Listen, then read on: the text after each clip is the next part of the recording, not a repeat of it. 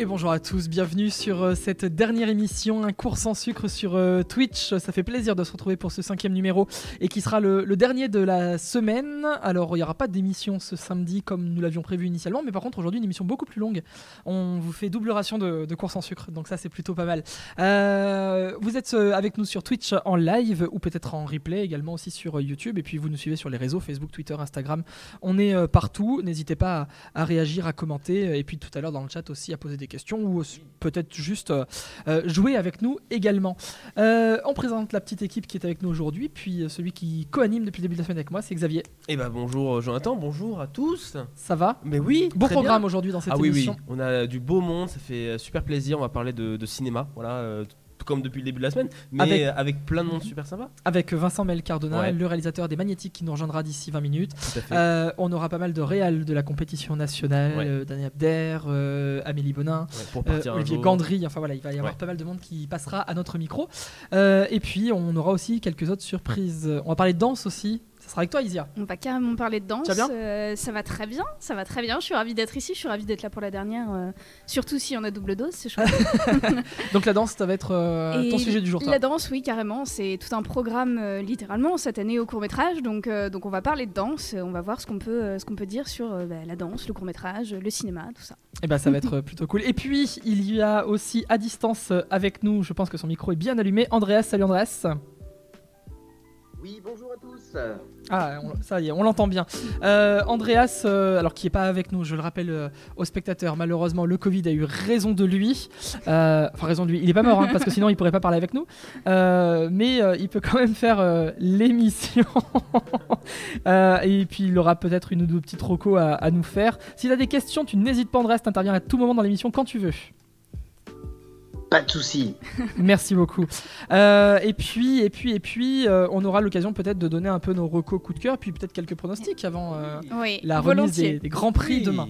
Euh, on commence cette émission avec le- notre premier euh, invité qui euh, euh, nous fait l'honneur d'être là. Il est membre du jury Labo cette année et c'est Parawan. Bonjour Jean-Baptiste. Bonjour, bonjour.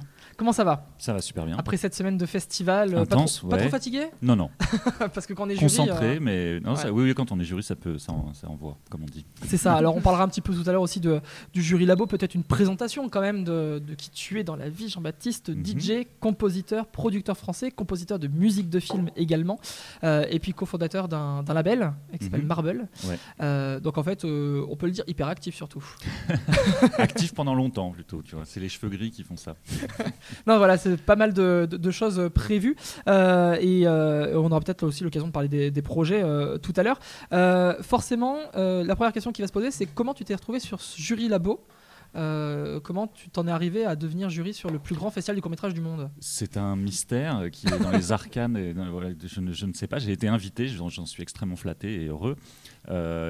D'autant plus que c'est une combinaison assez étonnante et imprévue. Moi, je connaissais pas euh, le- ni le travail ni personnellement les autres membres du jury, donc euh, c'est vraiment. Ok. euh, Alors qu'ils sont Barbara Wagner et voilà. Alberto Garcia Alix. Voilà. Tout à fait. Et, et donc, bon, j'avais un court métrage ici il y a 15 ans, mais ça n'a aucun rapport. Voilà, j'ai sorti un film l'année dernière aussi, peut-être que ça peut jouer. Un, un long Un long métrage, ouais. qui s'appelle Qui Spectre. Spectre, oui, tout à fait. C'est ça. Donc oui, j'imagine que c'est un rapport. Puis un peu compositeur de musique de film. Oui, oui. Et puis je pense que mon travail étant un peu à la frontière des deux et aussi parfois dans l'expérience ou l'expérimental, il est possible que, que ça ait joué dans ce choix. Je vais pas dire que tu, tu travailles avec euh, peut-être l'une des plus grandes réalisatrices françaises, mais on n'en est pas loin en tout cas. Euh, C'est pas à moi de le dire. bosses- c'est l'une de mes meilleures amies, donc je, je suis avec mal Céline placé. Sciamma, Oui, euh, qui a notamment réalisé Naissance des pieuvres, Tomboy, Portrait de la jeune fille en feu plus récemment, euh, Bande de filles forcément, et ce sont des musiques, euh, des, des films sur lesquels tu as fait toutes Et les Petite musiques. Maman, le Petite dernier, maman l'année Et dernière. Petite Maman qui est nommé, au BAFTA d'ailleurs, euh, Oui. meilleur film étranger. On vient de l'apprendre. Ouais. Ouais. Donc ça c'est plutôt une bonne nouvelle. Super nouvelle. Ouais. Moi la question que j'avais envie de me poser c'est comment tu arrives à jongler entre euh, tous, ces, euh, tous, ces, tous ces traits de caractère qui te personnalisent à la fois DJ, à la fois compositeur? Comment on passe peut-être d'un album classique à de la composition de musique de film? Est-ce que c'est la même logique de travail? Ou est-ce qu'à chaque fois il faut essayer de se mettre une nouvelle casquette et se dire je pars Ah, sur autre chose Tu me dis ça parce que j'ai une casquette aujourd'hui. Oui, j'ai Ouais, plusieurs bah, vu, casquettes, je- j'en change volontairement. non, mais c'est vrai que c'est différente. J'ai l'impression que j'active différentes parties de mon cerveau et c'est et c'est pas. euh, c'est un, un peu un besoin en fait. Sinon, j'aurais choisi euh, une euh, discipline, disons. Et c'est vrai que j'ai besoin de temps en temps d'être. euh, de faire de la musique. Et à d'autres moments, j'ai une autre envie, celle d'écrire un film, par exemple. Et travailler sur une musique de film, c'est presque encore, et c'est pas comme si c'était pas faire de la musique, mais c'est encore une autre activité, une autre partie du cerveau, puisque on est au service de quelqu'un, on a besoin de s'infiltrer quelque part, de, de prendre la place qu'on qui nous est allouée et pas plus, pas moins. Donc euh, c'est très différent évidemment euh, comme pratique. On pourrait rentrer dans le détail pendant des heures, mais j'ai l'impression d'avoir plusieurs métiers effectivement euh, dans mon quotidien. ouais. Donc déjà, j'imagine que c'est hyper stimulant. Oui, voilà, c'est surtout ça. C'est pour ça que je dis que j'en ai besoin, c'est que c'est, on s'ennuie jamais. Voilà. C'est On, sûr. est- on- on se fatigue, mais on ne s'ennuie pas. Parce que je précise euh, aux spectateurs, euh, donc tu es plutôt lié au- à l'univers de la musique, mais à la base, tu as aussi fait des études de cinéma. Ouais, j'ai fait es les deux un peu quoi. en parallèle. Ouais, ouais. J'ai, j'ai toujours fait. Moi, j'ai commencé dans le comme producteur de rap dans les années 90. Ensuite, j'ai étudié le cinéma pendant plusieurs années. Et puis, euh, de fil en aiguille, je me suis retrouvé à faire des musiques de films. Et aujourd'hui, tout ça se cumule. En fait, ça paraît peut-être même un peu absurde, mais en fait, euh, c'est assez organique la façon dont ça s'est accumulé. Alors peut-être parlons un petit peu de, de cet aspect euh, qui nous intéresse davantage ici sur le Festival du court métrage, Ouais. celui de compositeur de musique de film. Comment tu travailles, notamment avec euh, Céline Sciamma? Tu disais que Mm. c'était euh, une très bonne pote à toi. Ouais. Euh, Au-delà de, de cet aspect amitié, comment se- s'établit la relation de travail? Est-ce qu'elle te demande des compos en amont par rapport au sujet? Est-ce que tu composes en fonction des images qu'elle peut aussi te filer? Comment ça se passe? Alors déjà, on n'a jamais travaillé deux fois de la même manière. Ce qui est pas mal, Ce qui est bien, ce qui est super, mais aussi- ça correspond aussi au fait que Céline a beau avoir un, un style, une écriture, une grammaire à elle. euh, elle ne, je pense qu'elle ne se répète pas, et ça c'est aussi sa force parce qu'elle elle a jamais envie de, bah, de faire deux fois le même film et de creuser le même sillon. Elle explore un petit peu, beaucoup même. Et donc elle arrive avec un cahier des charges, avec une, euh, une envie, surtout, euh, pour le dire plus simplement. Et euh, qui, ça peut se passer par exemple au scénario. Euh, il m'est arrivé de lire des scénarios, il m'est arrivé de ne pas les lire et de découvrir le film en premier montage. Il se trouve que le monteur, Julien Lacheret, qui est aussi mon monteur, est un, salut, est un très Vincent Kamel, Cardona vient d'arriver. C'est comme une famille, quoi. C'est, on est tous très, très liés, on se voit, je veux dire, régulièrement, Mm. on se parle des projets en amont. Et, euh, et comment on procède, là, c'est pareil, impossible de rentrer dans le détail. Surtout que Céline m'a, accordé souvent la place pour des séquences purement musicales euh, et qui ne sont pas du tout, qui sont un peu l'inverse de ce qu'on appelle l'underscore, c'est-à-dire c'est pas du tout là pour souligner une, une scène, un dialogue ou une émotion particulière ou la contredire. C'est vraiment pour euh, exploser pendant. On a trois minutes et on a euh, que ce soit un générique de fin, ça c'est plus classique, mais, mais parfois au milieu du film, c'est le cas dans le, portrait de la jeune fille en feu par exemple, on a une séquence purement musicale qui se raconte en musique. Et ça, Céline, elle m'accorde cette confiance, elle m'accorde aussi ce temps. Et, euh, et avec sa productrice Bénédicte, elles accordent. C'est important d'accorder du temps, de, l'argent de production, tout simplement. C'est très concret. Mais si, mais si on veut euh, que, que l'osmose soit, soit fonctionne, il faut s'y prendre assez tôt en fait dans le processus. Et ça, c'est sa grande qualité à Céline, c'est de, de prévoir, euh, de prévoir cette, cette enveloppe de temps, cette enveloppe de production pour, pour la musique. Et puis même, alors, c'est- pardon, sur les Oui, films de. Céline Sciamma, euh, même si euh, il y a toujours euh, un, un- un fond un peu identique, il y a une identité très propre à chacun de ces films. euh, Bande de filles est un film qui se veut peut-être plus euh, réaliste, qui a un côté euh, peut-être plus ré- fort et, euh, et implanté dans, dans- Mm. dans la réalité, dans la vérité, euh, alors qu'un portrait de la jeune fille en feu, chaque plan est un tableau, c'est très Mm. artistique. Donc euh, là, j'imagine que souligner ou illustrer ou explorer musicalement euh, ces différents genres, on travaille pas du tout de la même manière. euh. Et c'est ça qui rend la collaboration excitante à chaque fois. Et je pense que le jour où on aura l'impression de se répéter ou de plus avoir grand chose à s'apporter, on restera très proche, mais euh, on, on arrêtera là la collaboration. Et on la remet en question. J'ai l'impression qu'on la remet en jeu à chaque film. Il n'y a jamais d'acquis, euh, c'est c'est pas un automatisme en tout C'est cas. ce que j'allais vous dire parce que entre alors j'ai pas vu tous les films de Céline Sciamma mais entre Portrait de la jeune fille en feu et Petite maman il y a quand même deux univers complètement Ah, différents. ça, oui. Euh, L'un est euh, presque un je sais pas un, un thriller d'époque euh, réaliste et l'autre c'est une fresque fantastique euh, euh, très intimiste. Donc euh, c'est sûr que vous Bah, pour moi, c'est un, un signe de santé euh, quand, quand je vois comment Céline a rebondi avec ce film, en plus Mm. pendant la période euh, où elle Bah l'a écrit, la, pandémie, etc. Mhm. Après avoir fait un, un film qui a tous les atours du grand film, avec euh, des actrices magnifiques, des costumes, euh, une photo fantastique, et un film aussi qui a séduit, Oui. qui a séduit les Américains, Ouais, etc. et de revenir avec un, ouais, un gros retour critique Mm. alors, et qui a eu aussi euh, qui était lié à, à tout un mouvement aussi autour de Adèle Haenel à ce Mhm. moment-là etc le fait de revenir avec un film euh, avec cette envergure là cette ambition là à cet endroit là cette durée euh, Mhm. cette, euh, ce mode Ouais. de production je trouve que c'est très sain et même en tant que Oui. qu'ami justement je me suis dit bah, ça me, ça me, je, je sens qu'elle euh, euh, elle sait comment euh, négocier ces virages euh, de- qui sont pas, pas, pas si faciles en ce moment pour personne. Et alors, euh, comment, en tant que compositeur, tu peux aussi euh, apporter à, à l'ide- l'identité du film? C'est-à-dire que euh, peut-être à, à l'écriture ou à un moment du montage, avant de passer à la composition, tu fais ben. Là, on pourrait peut-être mettre tel instrument ou alors telle harmonisation et du coup ça peut donner tel ton à la scène Mhm. et je vois ce que je peux en faire. Est-ce que tu as quelque chose, le mot à dire Est-ce que tu as le mot à dire en fait? Ouais, ouais. Alors, ce qui est- l'avantage, c'est qu'on a, on a étudié le cinéma ensemble. On était à la FEMIS. Moi, j'étais en réalisation, Céline en scénario et Julien en montage. Donc, euh, je me sens pris au sérieux dans la salle de montage aussi. J'y suis le bienvenu. euh, on me sert un café, on me demande mon avis sur la séquence, sur le film, plus Le- généralement. Le café est important. Ouais, c'est très important. c'est souvent le matin. Mais euh, j'ai l'impression d'avoir mon mot à dire sur le film en général. C'était le cas dans Tomboy, par exemple, parce qu'ils avaient fait des essais en mettant des musiques témoins. Et puis je leur avais dit non, mais c'est bien sans musique. Vraiment, je vous encourage à y aller sans musique. Je me suis tiré une balle dans le pied, mais, mais c'était pour le bien du film. Donc j'ai l'impression de pouvoir participer à cette réflexion.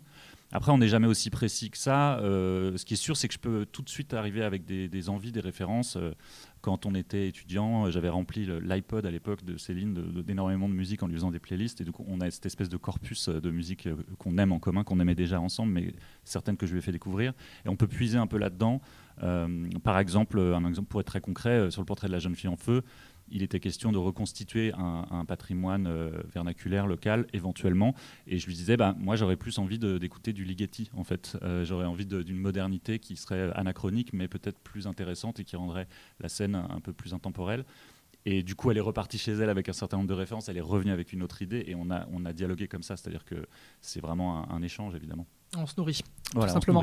Euh, mais du coup, c'est hyper intéressant parce que à, côté de la composition de film, euh, tu fais aussi tes propres prods, Mhm. euh, mais tu remixes également et ça peut aller de Justice à Beethoven. Donc Oui, tout à fait. c'est hyper large. Ouais, ouais. Donc là, en termes de référence, Oui, oui, bah, l'exercice de- du remix, en fait, en- la musique électronique, de toute façon, c'est censé être un. Quand on la prend pas trop au sérieux, il faut tout prendre au sérieux dans un sens, mais c'est vrai que c'est un terrain de jeu. Le, fait de, d'un côté, moi j'ai passé quand même 15 ans à prendre l'avion euh, souvent pour aller mixer dans des clubs jusqu'au bout de la nuit. Et, euh, et le fait d'avoir toujours un peu de la matière qui passe entre mes mains, de la remixer, de la transformer, d'associer des choses qui sont euh, pas censées se mélanger, ça fait aussi partie de, mon travail. Et, la musique de film s'y prête en fait, parce qu'on a, aussi une matière sonore, sonique, on a du dialogue, on a énormément de choses qui se mélangent. Et il faut pas être dans une pure posture de musicologue ou d'interprète stricto sensu. Alors justement, tu parlais de, de- de musique et de jouer avec la musique, c'est exactement ce que tu as fait avec ton long euh, Spectre Oui. qui est sorti cette année. C'était ça en fait. Euh, Alors Absolument. j'ai pas eu l'occasion de le voir euh, très honnêtement, mais si j'ai bien compris, c'est vraiment une sorte de, de grand voyage euh, d'exploration musicale quoi. Oui, il est dur à décrire. euh, il est dur à décrire dans l'abstrait comme ça. Ouais, mais, c'est du euh, labo. Il sort- C'est du labo, ouais, c'est un labo long métrage, ouais, exactement. C'est vrai que ça fait sens maintenant que je suis invité ici. Euh, il va sortir en DVD de toute façon, il va sortir également euh, sur Mubi à un moment ou à un autre. On- voilà, les choses, euh, se- il- il- on l'a sorti en salle à peu près à un- l'un des pires moments, je pense, de l'histoire de l'exploitation des- du Oui, oui, cinéma. je me souviens parce qu'il y avait des Donc- affiches, pas partout, mais il y en avait souvent à Paris, en tout cas, euh, Ouais. j'étais par là-bas et il était assez bien euh, mis en avant. En Ouais, tout cas. bien sûr. Après, Au- Automne dernier, c'est ça? Ouais, c'est Oui. en octobre dernier. Après, on arrivait avec un film, je dis on parce que c'est toujours un travail d'équipe, Ouais. un film qui est forcément qui se présente comme euh, un alien de toute manière, donc c'est- c'était une, une expérience étrange et euh, j'aurais du mal à le décrire. Effectivement, c'est moi c'est une enquête euh, très intime. euh, que j'ai que j'ai menée euh, sur ma propre histoire familiale Mhm. euh, et qui se mêle aussi avec mes inspirations musicales et mon travail. Donc euh, voilà. Mais c'est c'est- il faut le vivre plutôt que de le décrire je pense. Donc en tout cas, ça, c'est- c'est- on est sur du ressenti, on est Ouais. sur du sensoriel, voilà. et c'est un petit peu ce qu'on vit en, en séance labo sur le festival euh, du court métrage, euh, dont tu es euh, jury. Est-ce que déjà ça t'a fait un peu peur d'être jury pour ce, ce programme-là, ce programme labo qui, on le rappelle, est une sélection de films complètement expérimentaux et Non, j'ai pas eu peur. Ça m'a ramené un peu à mon, ma fin d'adolescence, puisque j'ai beaucoup pratiqué les projections de films. Quand on a 17 ans, on se précipite euh, voir tout ce qu'il y a de plus étrange. Et surtout que moi, j'avais une appétence pour ça de toute façon. Et j'avais une cinéphilie très orientée vers, euh, certains cinéastes expérimentaux comme Pélékian ou Chris Marker, pour n'en citer que deux au hasard. Mais je veux dire, toute une, sorte de, famille de, de cinéastes euh, qui ne sont pas forcément dans une narration classique. ah, j'ouvre une parenthèse. Il n'y a pas eu une anecdote avec Chris Marker? Euh, si, à une ça- époque bah, c'est- en fait, ça, ça rejoint tout ça parce que ça a été mon directeur de fin d'études et il a été, euh, il a super, il a pas supervisé parce qu'il n'a pas voulu superviser, mais il m'a dit je vous accorde ma confiance Ok. euh, sur mon film de fin d'études qui était présenté à Clermont-Ferrand d'ailleurs. Chris Marker qui est ni plus ni moins que le réalisateur de La Jetée, Ouais, court métrage culte et qui a donné notamment son nom au centre de Mm. documentation cinématographique à Clermont-Ferrand. tout à euh, fait, j'en suis conscient. je. Euh, et euh, non, non, Chris Marker qui était, un- on peut dire un ami, on, on a correspondu pendant pendant de nombreuses années. Euh, et une influence aussi, l'une des raisons, voire la raison pour laquelle j'ai eu envie de réaliser des films, en fait. Donc euh, un choc cinéphilique euh, assez jeune qui m'a beaucoup bouleversé. Et qui lui aussi était beaucoup dans l'expérimental, dans l'abstrait, dans. Ouais, alors il y a, y a du, y a du narratif, il y a aussi un ouais. discours, il y a même une, une position parfois politique Ah, et, ça n'empêche ou pas, spirituelle. Et mais voilà, et avec avec des inventions formelles qui sont assez, qui sont parfois presque ludiques en fait. Il y a Mm. un, un côté, euh, il y a de l'humour aussi chez Marker. Voilà, donc c'était un découvrir le cinéma à travers euh, ces films m'a orienté aussi vers des Wenders, vers des euh, Van der Keuken, vers des- voilà, il y a tout euh, encore une fois, on a l'impression de, débloquer un, passage vers, tout un pan du cinéma qui est peut-être euh, pas mis en avant de la même manière que, que le, cinéma, on va dire, narratif classique. Mais donc, pour répondre à ta question très longuement, je n'avais pas peur, j'étais conscient de cette responsabilité qui m'incombait, mais c'est vrai qu'on on en a vu beaucoup d'affilée. Euh, c'est forcément extrêmement divers a l'animation se mélange avec l'expérimental au sens classique ou alors avec des films beaucoup plus narratifs avec des éléments d'expérience à l'intérieur. Euh, la, la difficulté ça a été surtout de mettre en regard tous ces films et de pouvoir vraiment entre guillemets les comparer, ce qui est horrible, mais c'est à un moment donné il faut choisir, Euh, surtout quand on a des regards aussi croisés qui viennent d'horizons aussi différents que les, que les nôtres dans le jury. Mais euh, non, c'était très excitant. Andreas, t'es pas sur le plateau avec nous, mais je crois que t'avais quand même Oui. une question. Oui, je sais pas si vous m'entendez bien. Très bien. Si, très bien. Ok, euh, oui, moi j'avais une question par rapport justement au, au fait d'être jury labo. Euh, le, le labo, euh, c'est quelque chose qui est très particulier. On est un peu sur un terrain de jeu expérimental. Euh, sur quels critères on juge vraiment un film labo? Est-ce que on, fait, on part sur ce qui nous, euh, ce qui, ce qui va nous toucher ou non, ou est-ce qu'on essaie d'avoir un côté un peu objectif et de se dire, euh, bah, d'essayer de voir quelque part des, innovations euh, qui pourraient venir dans le futur? Il y a de tout ça à la fois et ça, se traduit dans, les, dans la délibération. En fait, nous, on a passé évidemment plusieurs heures à en parler et puis même plusieurs jours en fait. Euh, c'est que parfois on se dit, mais au final, oui, on a tous aimé ce film-là, mais est-ce que c'est un film, euh, est-ce que c'est une invention formelle qui va nous intéresser, qu'on a envie de suivre, ou est-ce que c'est quelque chose qui est classique et rassurant et qui du coup nous conforte euh, dans notre expérience de spectateur, où on se dit, bon là, ok, c'est bon, soit j'ai un peu rigolé parce que c'était marrant, soit c'était émouvant à un endroit qu'on connaît. Et est-ce qu'un film qui nous a choqué, dérangé, euh, n'est pas justement là où il faut aller creuser peut-être éventuellement valider ces choses-là? En tout cas, ce qui est sûr, c'est que il- dans une sélection comme celle-là, on a le choix entre valider une certaine vision, une certaine idée du cinéma expérimental tel qu'il a été pratiqué. euh, euh, rien n'est homogène, mais je veux dire, euh, pendant, euh, disons, les 20 dernières années, ou il y a 30 ans ou 40 ans, ou est-ce qu'on a envie de ne regarder que euh, l'avenir, le- les possibles qui, qui s'ouvrent euh, en termes de création. Et ça, euh, le, le mystère euh, reste entier. Je ne vous en dirai pas plus, mais Non, On on a trouvé pas nos faire l'affront, quoi. demander qui va gagner, bien entendu. Et du coup, vous avez eu l'occasion aussi de voir le, la sélection des 20 ans du labo, euh, éventuellement pour voir ce qui avait été récompensé au préalable, euh, le, le genre de film qui, qui était passé et bien passé au festival? non. Et j'ai appris plein de choses autour de ça en discutant autour, mais je suis très impatient de voir certains films dont on a parlé. Voilà. Ouais, c'est la rétrospective XXL. C'est ça. Ouais, mais je n'ai pas vu cette rétro- Et alors, je rétrospective. Pour dire s'il y a d'autres séances qui sont prévues. Euh, Il y en a une ce vendredi à 20h15, salle Conchon. Et demain, salle Boris Vian, la XXL2 à 15h. Donc c'est Voilà. pas fini. Donc c'est pas fini, vous avez le temps de rattraper les XXL. J'irai peut-être, mais je vais, je vais Attends. m'acheter des gouttes pour les yeux quand même, parce que j'aime ça être dans Orange. Mécanique. On Ouais, nous c'est a- surtout que on oui, nous là- a forcé des films. C'était- non, c'était génial, hein, je rigole. Mais ça fait beaucoup un peu de temps. Ouais, ouais, non, Oui. mais j'ai eu concrètement mal aux yeux à la fin. c'est vrai. Ouais, ouais. Comme non, beaucoup mais- de spectateurs au festival, Ouais. spectatrices, j'imagine. cette Bah semaine. oui, je sais pas à combien de séances nous sommes Ceux aussi. qui mais- en- Oui, ça commence à faire. Ouais, voilà. Ah, moi perso, je peux pas enchaîner plus de 3 séances. hein, ça me- Ouais, ça c'est me dur, brûle les ouais, yeux, hein, ouais. c'est- Au bout de 6 heures, j'en peux plus. Mm. hein. Bon, si on doit résumer tout ça, euh, Parawan euh, ou Jean-Baptiste euh, à la ville, euh, plutôt bonne expérience quand même pour Oui, ce génial, premier jury de, Clermont-Ferrand. D'autant plus que j'étais très frustré quand mon film était ici il y a 15 ans, parce que je crois que je devais être en tournée, mais je n'ai pas pu venir physiquement, et euh, c'était très énervant. Voilà, Ah oui. donc je suis content de rattraper euh, Et là, il s'appelait comment la chose. Il s'appelait comment? Ouais. Il s'appelait Cache ta joie. Cache ta joie, c'est ça. C'était mon film de fin d'études à la FEMIS. Voilà. Ok. Et ben, en tout cas, on aura l'occasion au moins de rattraper Spectre, Oui, euh, qui sort en DVD bientôt, si j'ai bien compris. c'est ça, au printemps. Et ben, on aura l'occasion de suivre ça. Merci beaucoup, Super, merci à Jean-Baptiste, vous. d'être Merci. passé. Merci. Yes. Et Di Parawan, membre du jury euh, Labo, avec euh, ces deux acolytes dont je vais rattraper les noms maintenant. Hop, Barbara Wagner et Alberto Garcia Alix. Elle est réalisatrice scénariste brésilienne et lui est photographe créateur du visuel espagnol. Voilà Ouais. pour euh, tout dire. Merci. Et je vous recommande son exposition qui a lieu en ce moment. euh, C'est vrai. Avec Oui. une projection de film qui est, euh, je trouve, bouleversant. Il y a si énormément d'expositions. Alors je sais plus dans quel lieu exactement. Euh, on va vous retrouver ça euh, très très rapidement. Rapidement. Hop, il me semble que c'est. Tac, tac, tac, tac. Là, Focus Espagne, Alberto Garcia Alix. Les photographies sont présentées Hôtel Fonfred, C'est ça. euh, 34 rue des Gras, et c'est jusqu'au 30 avril. Donc vous avez- Ah, ça nous laisse un Ah peu de marge oui, en plus. Oui, on n'est pas obligé d'y aller pendant le festival. Cool. Ça, c'est cool. Trop bien. Merci Jean-Baptiste. Merci beaucoup. Et ça va Merci. juste nous permettre de faire le temps de faire le switch avec notre invité suivant. Euh, D'un membre du jury labo, on passe à un membre du jury national, puisque c'est Vincent Mel Cardona qui va nous rejoindre juste ici, micro rouge, euh, pour euh, parler à la fois de son rôle de jury, mais surtout son premier long très remarqué et euh, dont on a été euh, pas les premiers nous à avoir vu, Ouais, je pense, oui. Euh, puisqu'on l'avait vu au Hey. festival Jean Carmé de Moulins en octobre dernier déjà. Donc euh, ça commence à faire. Si tu veux prendre le Oui. casque, Vincent, il y a aucun souci. Oui, oui. Euh, non, bah, Vincent commence à se dire, ah, mais Oui. ils étaient Non, dans on les n'était projections pas, de test. on n'était euh, pas dans la table de montage. Non, ça va. Non, mais sinon, peut-être euh, vous, le- vous auriez pu le voir à Cannes, euh, à la quinzaine. Ah, Non, oui. non, non, non. non, non. Non, non, on l'a pas vu à la quinzaine, mais on l'a rattrapé dans un autre festival. C'était Ouais. super, Moulin. Et Oui, euh, ouais. bien.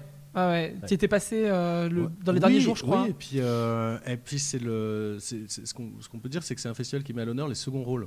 Ouais. Donc déjà, c'est assez cool. Et il y en a beaucoup dans les Magnétiques, Et il y en a pas mal. beaucoup, et donc on est venu en, en nombre, et, et quand on fait des tournées comme ça, on est souvent un peu tout seul avec son film. Et donc là, c'est une des occasions où je crois qu'il y en avait quatre ou cinq euh, des comédiens du film qui étaient avec moi, donc on était toute une petite bande. Ouais. Et euh, non, c'était super. Ah bah moi, je te, je, te ambiance. je te confirme qu'on a bien fait la fête avec tes comédiens Ah euh, pendant le week-end. hein. Alors, ouais, après, moi, C'est pas les derniers, Joseph Oliven ou Marie été Collomb, hein. Effectivement, mais bon, voilà. Mais euh, et- et ils, ils ont fait une belle razzia aussi. Ils Ah ben, ont- alors à Moulin, oui. euh, oui, attends, j'ai tous les prix là. Euh, ça va me revenir, tac, tac, tac, parce que j'ai tout noté, parce que là, ça commence à être bien, bien nommé le film quand même, euh, Les Mm. Magnétiques. Euh, déjà au César. Oui. Déjà bravo pour les euh, Ouais. trois nominations au César, meilleur espoir Ah masculin oui. pour Timothée Robard, meilleur son et meilleur premier film. Et je suis très, et la catégorie dont je suis le plus content pour vous, c'est vraiment le meilleur son. Bah, On aura l'occasion d'en parler, mais euh, Ah, ouais, et puis de- alors, quand on a appris ça, en plus, on était au festival Longueur d'onde à Brest. Je sais pas si vous connaissez, qui est un festival de radio, D'accord. qui, Ouais. est, euh, qui, est, qui est franchement, enfin, qui, est, qui est génial, un Mhm. super festival à Brest. Et donc on y était avec euh, Pierre Barriot et Samuel Aïchoun, qui sont deux. euh, Il n'y avait pas, euh, il y avait pas le, le- le- Mathieu Descamps, l'ingénieur du son, mais euh, on était ensemble, donc avec l'équipe son du film, quoi. Au Mhm. moment où on a appris ce, c'est chouette. La, Cette la nomination. symbolique est belle. cette, ouais. cette Ouais. nomination pour le, pour le son et j'étais vraiment très très très très très content Euh, pour eux parce que ça- pour le coup ça correspond bon bah comme à un, un vrai engagement euh, voilà Euh, un truc un truc euh, un truc particulier comme il y en a euh, il y a tout le temps des- il y a tout le temps un boulot euh, spécifique Ouais. sur le son mais euh, voilà là en tout cas il y avait vraiment ils étaient là dès le départ c'est ça peut-être là vraiment il y avait une singularité c'est-à-dire que dès le, le premier jour de prépa moi je l'ai commencé avec Pierre et Sam Justement, on va en parler de ça. Je rappelle juste que Festival Jean-Carmel Moulin, prix du jury, prix du public du meilleur second rôle féminin pour Marie Colomb, prix du jury du meilleur second rôle pour Antoine Pelletier, prix du public du meilleur second rôle pour Joseph Oliven. Je crois que jamais un film Moulin a eu autant de prix. ok Ou en tout cas, il fait partie des, plus euh, récompensés, vraiment. Donc, euh, c'est pas, c'est pas rien quand même. ah. C'est Ouais. chouette parce que c'est aussi un film de son, ça on le disait, un film très euh, euh, sonore et très musical, mais c'est aussi un film d'interprétation. euh, c'est vraiment un, un vrai film d'acteur, quoi.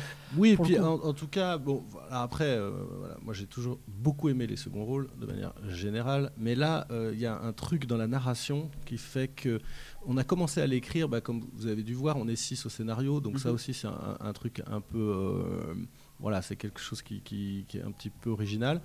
Et, j'avais l'idée un peu, un peu débile quelque part, c'était, euh, je crée un groupe d'é- d'écriture, d'auteurs, et on va écrire un film de bande.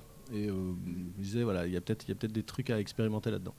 Bon, ça, ça n'a pas été forcément le. Et surtout dans l'écriture, le film, on l'a resserré autour du personnage de Philippe, dans sa trajectoire, sur, sa, sur, son, sur son problème à lui, qui est un problème de son, justement.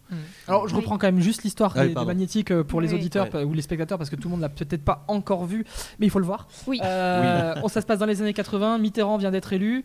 Euh, Il y a euh, Marianne qui débarque dans la vie de, de ce Philippe Bichon, qui fait de la radio euh, de manière complètement pirate avec, Avec son, son frère, frère. et des amis. Ouais. Sauf que ben les radios euh, sont en passe d'être euh, légalisées, hein, la fameuse Oui. euh, loi Oui. Mitterrand euh, qui suit derrière. Et lui, en même temps, il va être euh, convoqué, affecté à un service militaire et il va tout faire pour essayer de se faire euh, réformer aussi. Mmh. Parce que lui, son rêve, bah, c'est c'est la radio. euh. Mmh. Voilà. Ouais. J'ai bien raconté et bien résumé le Ah oui, truc. oui, hein. très bien. Ok, Très bien. parfait. Donc jusqu'à là, je me trompe plutôt pas mal. Euh, du coup, euh, voilà, ça c'est la base du film. Euh, et c'est un film euh, qui forcément bah, nous parle de radio. Nous, ça nous a Oh. forcément parlé Un, direct. un petit peu. Ça nous parle un peu. Mais, euh, mais Ouais. c'est mais c'est aussi un, Ouais. un film qui raconte, je trouve, une période de l'histoire. Mm. Et alors quelque chose qui est hyper intéressant, c'est que je crois que c'est le premier film que je vois qui raconte l'armée sans filmer la guerre. Alors, euh, Ou l'un des seuls, Il y en a pas beaucoup. Il y en a pas Ouais. beaucoup. Et, et c'est une bizarrerie ça aussi. C'est Ouais. étonnant. Mhm. C'est étonnant parce que c'est vrai que euh, c'est un- ce- cette institution, voilà, ce rite de passage, c'est Mm. quand même un truc qui vient de la nuit des temps, qui est quasiment aussi vieux que l'organisation en société. Enfin, voilà. Ouais. Et c'est et c'est vrai que moi j'ai cherché des, des films français qui parlaient, euh, qui traitaient du service militaire, mais sans être dans un film de guerre, quoi. Il y en qui a- traitaient de l'ennui, qui traitaient de la Ah, peu, hein. sélection, qui traitait de cette histoire de euh, P4, d'être exempté de son service, de se faire réformer, etc. Euh, Et tellement pas parce qu'au début du film, tu rappelles ce qu'est P4. Oui. Et la définition est nécessaire. hein. Sans la définition, honnêtement, euh, c'était. eh ben, c'était- ce carton-là, tu vois, ça a été l'objet justement de, de, de- de- de discussions hyper intéressantes euh, avec la production, avec l'équipe, parce que en fait, ça coupe la population française actuelle en deux. En gros, tu as la moitié de la population, tous ceux qui ont plus de 40 ans, euh, grosso modo, à la limite, ils n'ont pas besoin du carton. Ouais. Ouais. Et tous ceux qui ont moins de 40 ans, Ouais. Euh, Ouais, sans clairement. carton, euh, ils passent C'est complètement à côté de ce C'est truc-là. très générationnel pour le coup. Ça. Ouais, ouais, clairement. Et, et ça dit un truc aussi. Ça dit un truc qui, pour moi, alors bon, après dans mes, dans mes, dans mes, dans mes, dans, dans mes, dans- dans mes histoires à moi, tu vois, de, de ce- de ce monde analogique et, et du monde numérique et de la révolution numérique qui, à mon avis, arrive à peu près au début des années 80 et qui, qui, qui- qui a un coup, il y a un coup, il y a un truc, tu vois. Et c'est pas juste une évolution technologique comme, euh, bon, euh, je sais pas moi, euh, d'autres évolutions technologiques dans l'histoire. Là, il y a quelque chose de l'ordre de la, de l'ordre de la, de la- de la- du changement de monde, de la scission, d'une forme de rupture, etc. Donc, euh, et je trouve ça, et, et on le, cette histoire de P4, Mm. comme l'indicateur P4 d'une certaine manière. Est-ce que tu sais ce que ça veut dire Est-ce que tu sais pas ce que ça veut dire Mm, Voilà, c'est ça raconte quelque chose de ça. Moi, je, je pense que c'est ce qui marche dans Film Magnétique. Je te passerai la parole après, Ouais. Xavier, mais Euh, c'est justement que euh, vous évoquez des choses euh, qu'on n'a pas l'habitude d'entendre euh, parler. Euh, Cette époque-là, on n'a pas beaucoup de films qui le racontent de manière aussi, aussi historique et précise. Ce type de romance non plus. Filmer la radio dans les films français, c'est très rare. Enfin voilà, vous avez. J'ai l'impression quand même que c'était un, un petit pari, quoi. Enfin de, Mais c'était de un- partir sur tous ces sujets-là et d'un coup, on a de front, quoi. Mais t'imagines pas la difficulté qu'on a eu à vendre en fait ce projet-là, c'est-à-dire à le faire financer parce que euh, bah, le- pitch que tu as fait, c'était plutôt justement un, un bon pitch, mais en vrai ce pitch-là il intéresse personne. Mm. C'est-à-dire tu Mm. dis mais tu vas raconter une histoire de, qui se passe dans les années 80, ouais, euh, euh, tu vois sur un, sur un mec qui part au service militaire euh, avec, avec le, son, un triangle Mm. amoureux un peu classique, mais c'est quoi le sujet? Ouais. Aujourd'hui, les films se financent sur de la notoriété. Ouais. Donc, quand c'est un premier film, c'est compliqué. Euh, Il y en a pas. Ou du coup sur des sujets. Donc c'est pour ça que c'est sur scénario. Donc on a, on a besoin de savoir de quoi on va euh, parler à la presse, de Mhm. faire des dossiers, de dire voilà ça c'est un truc hyper important, il faut en parler, il faut mettre en lumière, ce, ce genre de truc.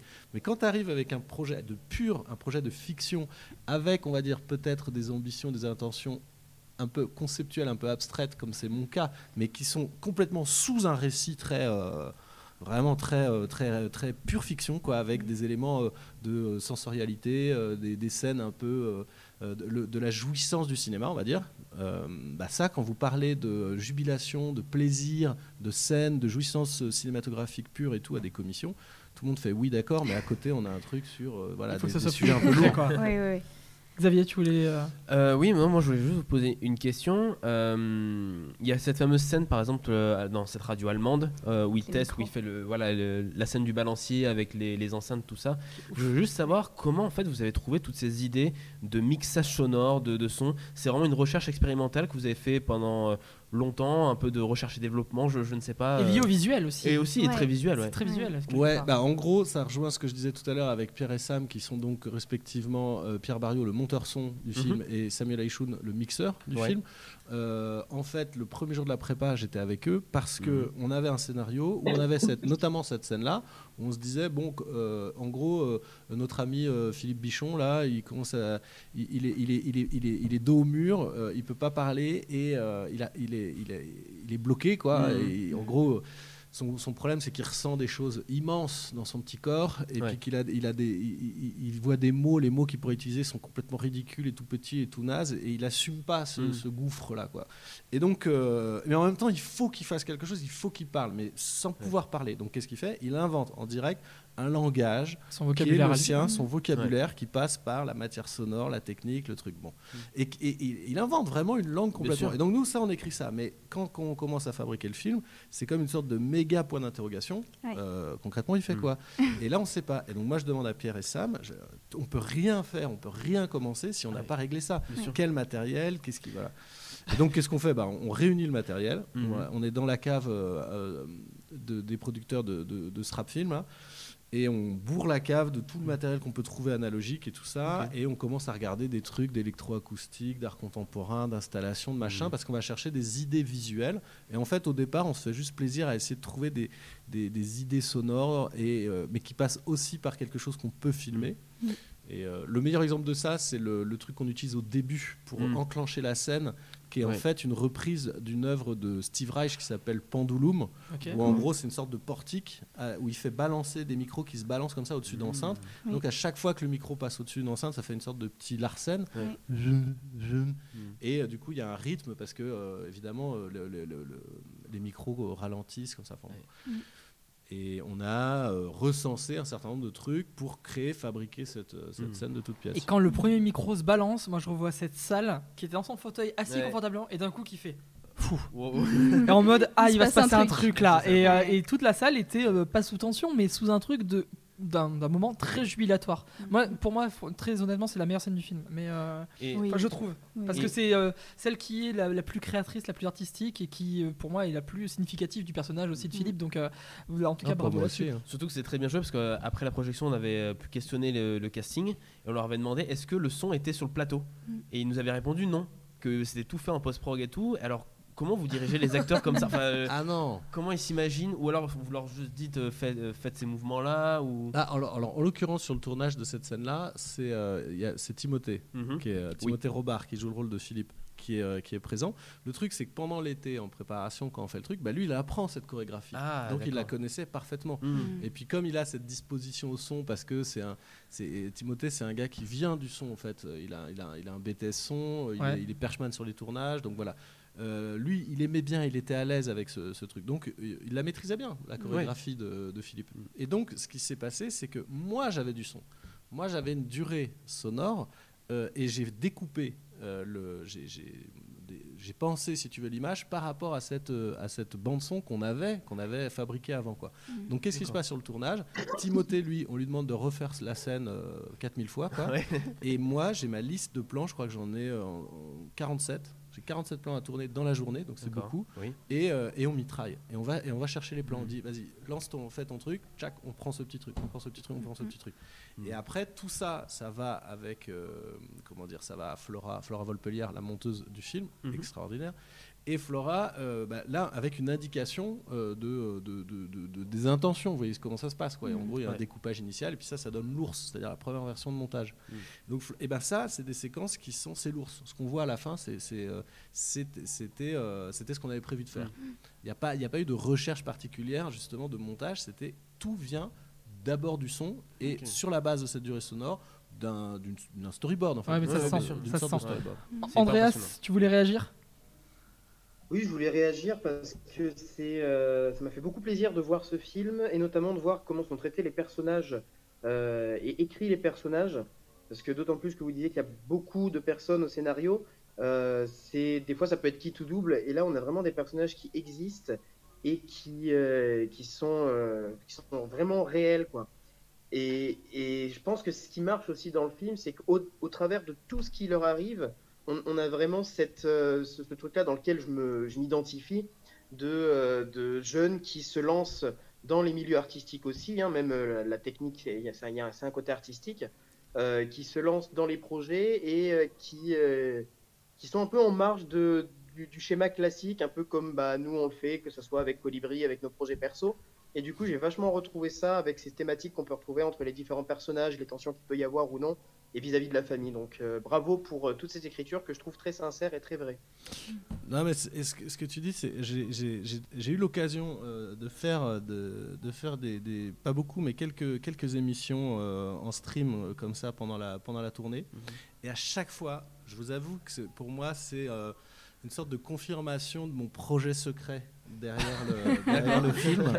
Parce que, mais non, mais bon, en fait, c'est hyper compliqué. J'ai un peu du mal à articuler ces idées-là. Mais en gros, c'est un film générationnel. C'est très bizarre. C'est que, si vous voulez, c'est comme si. Moi, je suis une, une génération, donc je suis né au début des années 80. Le, le- je nais au début du film, grosso modo. Mm. J'ai 20 ans en l'an 2000. Ma génération, notre génération. Donc on- tu connais pas les radios pirates je connais pas les ra- ni les radios pirates, ni euh, ce qu'on est en train de faire là ce matin.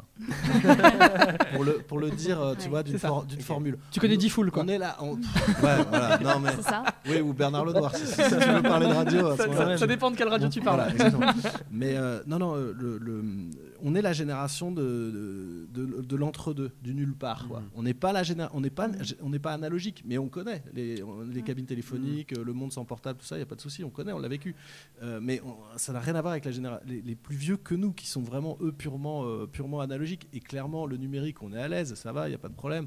Euh, bah, Il y avait, euh, il y avait Parawan juste avant, tu vois. C'est une bonne, c'est on est de la même génération.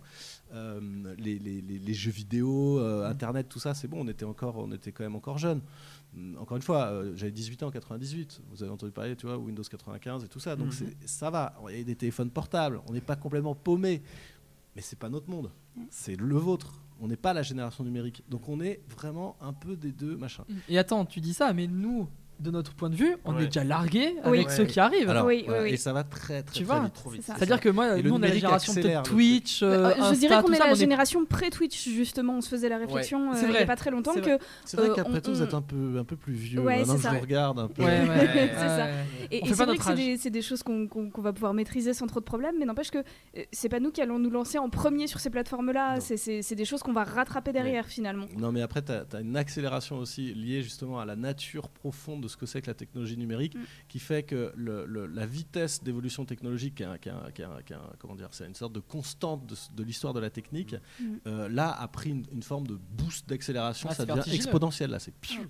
Mais en gros, si tu veux, le, pour, pour, euh, ce que je voulais dire, c'est que là, je parle d'une génération donc, qui n'est pas la mienne, qui est la dernière, pour moi, la dernière génération analogique, ceux qui avaient 20 ans en 80. Mm. Et euh, eux, ils ont fait quoi? Les radios libres. Et les, et les radios libres, pour moi, c'est euh, c'est comme si. euh, euh, c'est exactement ce que, ce que fait la, quasiment l'ensemble de la jeunesse, de la génération de ceux qui ont 20 ans aujourd'hui. C'est-à-dire, c'est quoi? C'est les réseaux sociaux, au fond, c'est des petites radios pirates. C'est-à-dire, c'est un média. Je, à l'époque, c'était, je prends d'assaut la bande FM. Donc euh, là, aujourd'hui, c'est pas la bande FM, c'est cet espace, le cyberespace, je sais pas comment on peut l'appeler, tu vois, Ouais. qui est encore d'ailleurs un truc qu'on essaye d'appréhender, que on Le a, métaverse. voilà, qui, est, qui en, qui est en évolution, Ouais, qui est pas euh, structuré. euh, qu'on n'arrive pas bien à penser même, tu Mm. vois, à penser ce que c'est, ce que ça représente comme Ouais. espace, euh, et, on, et on voit en, en tout cas qu'on y passe de plus en plus de, de- de nous-mêmes Mm. qui, qui, voilà, qui, qui vit là-dedans. Donc bon, euh, ça reste à penser, mais grosso modo pour moi c'est comme une sorte de, de, de bande FM mais qui est explosée quoi. Et ce qui se passe en 80, c'est l'invention de la jeunesse euh, qui a un nom, qui est la, la génération de nos futurs. Mm. Donc un autre rapport au temps. Et eux, ils prennent la bande FM et ils disent nous, on ne on veut pas demander l'autorisation. On veut pas, euh, on veut juste euh, prendre l'antenne, dire des trucs, passer notre son, dire ce qu'on a à dire euh, sans, au- sans, sans avoir besoin d'une quelconque autorité. Quoi. On fait ce qu'on veut. On fait ce qu'on veut. Mm. Un, un- un- un- un- quelque part, un compte sur un réseau social, le, le Et truc tu le vois plus ça petit. Comme un miroir comme aujourd'hui. ouais. Bah voilà. Mm. Bien sûr. Donc ça veut dire que euh, dans 40 ans, euh, à l'aube 2022, élection présidentielle, les magnétiques la suite. Comment ça se passe sur Twitch euh, dans les années 2020 bah ouais, ouais, ouais. Non, mais moi j'ai l'impression que tu es en train de nous livrer un scoop. Après, C'est ça, euh, après, euh, pour, pour redire un mot là-dessus, je trouve que c'est ce qui fonctionne vraiment dans le film, euh, qui est que il n'y a pas un seul sujet. Effectivement, je suis allée voir le film persuadée que j'allais voir un film sur les radios pirates, persuadée que j'allais voir le Good Morning England mais à la française. Et c'est pas du tout ça, mais Non. clairement pas. Non. Et euh, mais en même temps, ça m'a, ça m'a, c'était une bonne surprise parce que, bah, parce que finalement, des films sur les radios pirates, j'en avais déjà vu. Et là, c'est vrai que ça rejoint ce que tu disais tout à l'heure, à savoir que c'est un des sujets évoqués, c'est vrai, mais c'est pas du tout le seul. Euh, Il y a euh, bah, euh, ce qui se passe euh, en Allemagne à ce moment-là. Il y a euh, ce que c'est que le service militaire pour des jeunes gens qui bah, démarrent leur vie finalement. Euh, Il y a euh, ce que c'est que les relations amoureuses, comment est-ce qu'on gère ses relations avec sa famille. Enfin, il y, a énormément de sujets là-dedans et, ouais, on arrive à un tout, euh, à un tout euh, intéressant. Enfin, je, voilà. Et il y, a un petit- il y a un petit côté frustrant. Parce que quand on discute à la fin de la séance, il Ouais. y en a qui disent Et moi j'ai adoré l'histoire d'amour, enfin la Ouais. romance, ce- cette espèce de relation à trois, je la trouvais hyper intéressante et tout. Et moi je suis sorti de la séance hyper frustré. Je me suis dit Mais non, il, il se concentre trop sur la romance. Pourquoi on n'a pas plus de temps sur les radios pirates Ouais. ou sur ce, ce moment à Berlin-Est quoi Mm. et, euh, et à la fois il y a ce côté frustrant et puis en même temps il y a forcément un moment où tu trouves ton compte dans le film. Donc Mm. euh, C'est des écritures, c'est pas une écriture j'ai l'impression. ouais. Ouais, ouais, moi je, je, je, je, crois, j'ai pas, j'ai pas beaucoup d'expérience, c'est mon premier long métrage et j'ai fait un court métrage quasiment euh, en tout et pour tout avant, qui était Coucou les nuages, qui était, que, j'étais venu montrer ici à Clermont. Il avait été à sélectionné ouais, en 2011. Mais comme euh, j'entendais euh, Jean-Baptiste avant, qui voilà, euh, c'était son film de fin d'études. Moi, moi, c'était pareil. Donc en 2011, Coucou les nuages, machin. Ce que je sais, c'est que au moment, quand à l'époque je viens à Clermont-Ferrand et que je monte le film euh, à droite à gauche et qu'on me demande de quoi ça parle, à chaque fois je dis bah ça parle de la, c'est une histoire d'amour. euh, Hans rêve d'aller dans l'espace euh, et euh, Frida est dégoûtée et Hans a trouvé le moyen de le faire. Bon, toute façon, j'ai toujours été nul en pitch. Et, euh, et- et quand je le revois bah, dix ans plus tard, ça m'apparaît beaucoup plus clair. Ouais. Ma- ma- maintenant, je comprends. Donc là, aujourd'hui, sur les magnétiques, c'est un peu pareil. Je suis pas sûr. Je crois que ça a à voir avec la- la- sa voix. Comment, comment ce personnage Ouais. ne sait Mhm. pas habiter, en fait. Tu vois, Mhm. Philippe, il, a, il, est, il, est, il est pas dans, il est pas dans le truc, quoi. Il est pas dans le moment. Il est, pas- et donc, c'est comment il va réussir finalement à habiter quelque part, à être quelque part, et en trouvant sa voix et en parlant. C'est toute l'histoire de la voix. Bon, voilà, je ne suis pas sûr. Les, les magnétiques euh, qui est euh, sorti. Alors rappelez-moi la date parce que moi je l'ai vu en octobre. Alors, novembre. C'était novembre. hein. Ouais. Ouais. C'est ça. Euh, et qui bah, depuis euh, s'est fait remarquer parce qu'on le rappelle quand même trois, nommé trois fois aussi au César prochain. Euh, verdict le 25 février. Je me trompe pas sur la C'est date. ça, oui, ça. c'est Le ça. 25 Je me ne semble-t-il. sais pas. C'est un vendredi soir. Vendredi voilà. 25 au soir, ouais. Et apparemment, là, vu la bande-annonce, Antoine Deconne n'est pas prêt. Donc, euh, c'est ce que j'ai compris. Euh, et, puis, euh, et puis, il sera aussi présenté sur Clermont-Ferrand ce vendredi à 20h15 au Rio. Tout à fait. Euh, parce que- Ce soir. C'est ce soir. Ouais, C'est ce soir, tu viendras le, le- le défendre, en tout cas, auprès, montrer un petit peu au public Ouais. si besoin était de le défendre. C'est Ouais, ça, ouais. faut plus discuter, euh, y aller boire une bière après. Exactement. Peut-être juste un dernier mot sur ton rôle de jury national, parce que c'est Oui. aussi pour ça que tu es sur Clermont-Ferrand euh, pendant Ouais, toute la semaine. ouais. Euh, alors pareil, on ne fera pas l'affront de demander le nom du gagnant, on ne l'apprendra que demain soir. Mais euh, est-ce que ça a été euh, compliqué ou pas de se mettre euh, d'accord avec les autres membres et avec soi-même? Parce qu'il y avait quand même pas mal de... de non, bons pas, pas- films. pas- ouais, il y en avait pas mal. Je- ça, c'était cool parce que parce que ça veut dire qu'on a passé plein plein de bons moments quoi. Ouais. Et c'est quelque part, c'est un peu une semaine idéale quoi, une sorte de vie idéale. hein. Mhm. C'est quand, quand, quand tu fais partie du jury quoi. Parce qu'on voilà, on s'occupe de toi, tu es là, tu passes ton temps à, Ouais. voir des films, discuter avec des copains, prendre des coups. euh. Mais de manière, de manière très personnelle, j'ai trouvé que la sélection française cette année était très très haute. Ah ouais, et d'ailleurs. J'ai Ouais. plusieurs, euh, j'ai plusieurs euh, après, amis, euh, des, des, euh, voilà, qui, qui, qui sont venus à Clermont après avoir envoyé un film là cette année et leur film n'a pas été euh, retenu. Et ils venaient en se disant je vais te dégoûter, je vais voir les, les, les séances et puis je vais voir plein de films pourris et puis je vais me dire ah mais il y avait grave la place pour mon film et tout. Et, et j'ai eu deux retours et ce que je trouve quand même assez significatif de, de, de gens qui disaient pas du tout ça, qui disaient au contraire ah ouais quand même il y a du niveau, bon, on va on va on va, On va bosser un peu. on bosser un peu. Et c'est vrai, et c'est vrai. Moi, je trouvais que je trouvais qu'il y avait, il y avait, il y avait beaucoup de qualité. Il y a beaucoup, beaucoup de, il y a beaucoup, beaucoup de bons films, euh, plein de choses, mais surtout ça, quoi. Surtout de la, de Mm. la qualité dans la à tous les endroits de fabrication de ce que c'est que, que du scénario à, à la, au jeu d'acteurs, au découpage, aux, tentatives narratives, etc. Il y a plein de trucs, et c'est super chouette. Après, je pense que euh, il y a un film euh, Qui se démarque. détache. Qui se démarque. Et, euh, et on était d'accord sur, sur cette, euh, sur cette, sur cette impression-là avec le, avec le jury. La seule chose qui nous ferait plaisir, c'est qu'on ait reçu euh, le ou la réalisatrice cette semaine. Ouais. Ouais, ouais, Je ouais. sais pas. euh, non, ne cherche pas, ne cherche pas. mais ça on serait- voit l'idée Non, mais- comme ça, d'y aller petit, Non, non. choper des Non, on demandera infos. pas vraiment, mais ça serait cool. Tu vois, tu te dis, Eh, on l'a eu sur le plateau. Ouais. Car- La Après, c'est toujours un petit peu le jeu du festival, c'est de se dire Oui. est-ce que je l'ai vu, est-ce que je l'ai apprécié, est-ce que, enfin, c'est toujours un petit peu ça le jeu. Avant tout, de- d'avoir vu les films qui derrière vont, vont recevoir quelque chose, quelle que soit la récompense, quel que soit le, le, bah, le- le- voilà, la, la mise en avant qui va être faite. euh, c'est- toujours le jeu du festival, c'est d'avoir vu les choses avant. Et aussi, peut-être, euh, qu'il y a un côté, voilà, je m'étais fait mon propre avis et euh, je suis complètement d'accord, ou pas du tout, je suis complètement en opposition, mais avec ce jeu de je l'ai vu avant, donc mon avis n'est pas biaisé par les prix qui arrivent après, du coup. Ouais, ça c'est vrai. Mais moi, j'ai jamais, euh, trop. j'ai jamais vu ça autant qu'à Clermont. Bon, déjà, il y a du monde, euh, on le dit tout le temps, mais il faut le dire tout le temps parce que, et surtout en ce moment, c'est c'est vraiment cool. Et, euh, et, et- et ce, cette- cette- ce sentiment, cette sensation à chaque fin de programme, mais même à- entre chaque film, d'entendre ce petit bruissement de oh, je suis pas mal, moi, je sais pas. Ouais. Tout le monde est là en train un peu de noter. C'est vraiment un truc très très fort ici à Clermont qu'on ne Ouais. retrouve pas du tout, mais du tout dans les autres festivals. Quoi. Enfin, Ah ouais. de tous ceux que j'ai vus, j'ai jamais vu ce truc. Les gens qui ouais, Ah, dans si, le si. public qui notent. Ouais, ah, Bah, c'est systématique, effectivement, exemple, t'as ton programme. Non, non. Ah non, mais tu prends le catalogue et que tu relis le catalogue 5 ans après, tu fais Ah ouais, j'avais marqué mignon sur ce film, tu vois. Il y a plein de gens qui font ça. C'est un truc, c'est clairement Ouais. toi, il y a sa note et tout. Et du Bah, coup, ça nous met cette ambiance un peu nous les de, premiers, de, hein. Oui, de- pas clairement. tu vois, de, de turf, quoi, de, de Paris, de trucs. Et j'adore. Ah, C'est tiens, mon, bah, mon catalogue, le il est- catalogue de mon catalogue, il est rempli de Oui, notes. bah. hein, euh, des, fois, il y a des notes, j'arrive même pas à les relire, je les écris dans le noir. Euh, Andreas, tu voulais réagir?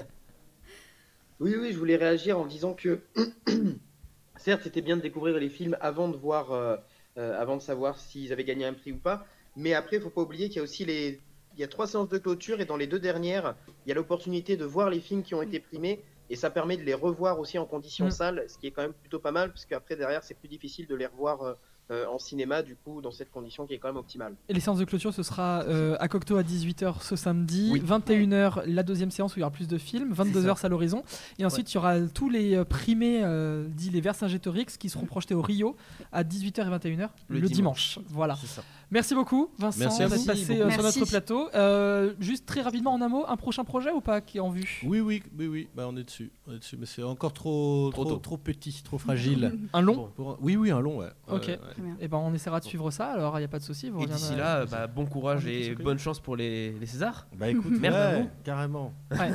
Bah, après, euh, pour meilleur espoir, j'y crois, meilleur son aussi, mais meilleur premier film, il y a de la concurrence quand même. Ouais. Donc, euh, Ah, moi, très honnêtement, j'y crois nulle part. C'est vrai Ouais, non, ben non, c'est, c'est- on est, Oui, c'est, déjà très, très, très. On va très pas vous beau. porter la poisse alors. Non, mais non, mais franchement, euh, nous- On va pas vous porter la poisse. il y a effectivement, il y a beaucoup de concurrence et moi je considère que vraiment déjà ces nominations c'était une surprise et c'est euh, et c'est fantastique et vraiment. C'est sûr que c'est fantastique. Énorme. Merci, Merci Vincent. beaucoup. Merci beaucoup. Merci. Tout à l'heure, on va jouer avec des paroles de chansons euh, aussi, et c'est tout trouvé parce Est-ce que qu'on ce va parler thématique Ouais, on va parler d'un court métrage, entre autres, qui parle de chansons. J'ai invité nos invités à bien vouloir nous rejoindre euh, au micro rouge et au micro pouvez, orange.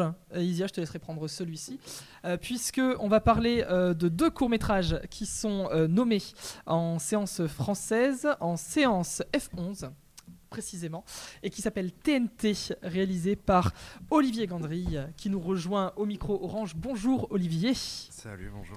Merci d'être avec nous. Et puis, euh, et puis partir un jour d'Amélie euh, Ponin, le casque ou non, c'est comme tu veux. Oui. Salut Amélie. N'hésite pas à parler bien proche aussi. Euh, vous êtes tous les deux nommés pour euh, ce- cette sélection française F11. Euh, déjà, est-ce que c'est votre première fois à Clermont, à l'un comme à l'autre? C'est la question qu'on pose euh, régulièrement. moi oui. Euh, Ok. Moi également. Et ben voilà, Voilà. bienvenue. Bienvenue dans la ville. Euh, on va commencer par parler peut-être de votre cours. On prend dans l'ordre chronologique euh. Olivier Gandry, euh, TNT, Euh, un film qui raconte l'histoire de, d'une bande de gamins euh, qui euh, euh, se- se- s'insultent violemment et aiment. et c'est une manière de parler, une manière de faire, une, Ah. une gestuelle très agressive, tout ça. Et puis il parle de cette légende urbaine de Popol, un homme nu euh, qui violerait les enfants dans la forêt. Oui, exactement. Mais pas, pas, euh, pas tous les enfants. Enfin, des enfants euh, notamment, euh, disons, euh, issus de l'immigration et avec une certaine couleur de peau. Et ça représente un peu une forme de, de peur, euh, disons un peu euh, réelle, un peu préconsciente, euh, projetée sur un croque-mitaine. euh. Et du coup, ils veulent faire la peau à Popol. C'est ça, Ça, c'est la base du film vu d'enfant. Sauf que derrière, il se déroule un contexte exactement. et qui est presque le twist du film en fait. Alors oui, quelque part. Moi, je l'ai vu comme un twist en tout Ah, tu cas. l'as vu comme un, comme un twist, ouais, c'est vrai. Mais euh, bah, en tout cas, c'était pas tant prévu comme twist, je pense. C'est quelque chose que- qui a été fait au montage, mais à la base, c'est plutôt. Mais en tout cas, il y a ce truc de euh, du contexte qui arrive lentement, parce que, euh, en tout cas, moi, c'est comme ça que je l'ai vécu les émeutes de 2005. On comprenait pas trop, on voyait une voiture brûler ici et là. Ouais. Quand on était enfant, on savait pas trop à quoi ça correspondait. Parce qu'en fait, ça, ça reprend l'histoire de Ziad et Bouna, hein, qui sont deux jeunes qui sont morts électrocutés dans un local EDF en voulant échapper à la police Exactement. et qui a lancé les fameuses émeutes de 2005. Exactement, ouais, exactement. Et, en fait, moi, je, voulais vraiment rester fidèle à ce point de vue d'enfant. Moi, j'avais aussi 13 ans à cet âge-là. Ok. Euh, à cet âge-là. À cette époque-là, Donc en époque-là, 2005. Voilà, exactement.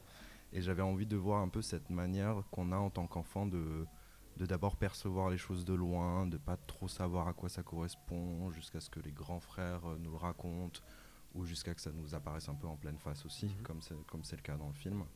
Et donc il y a ce mouvement-là qui est peut-être moins une volonté, euh, si on veut, d'un coup de twist ou d'un coup de théâtre, qu'une volonté de, voilà, de voir un peu ce, cette perception un peu euh, progressive quand on est enfant. euh, on n'a pas forcément toutes les clés de contexte, on regarde pas forcément les infos.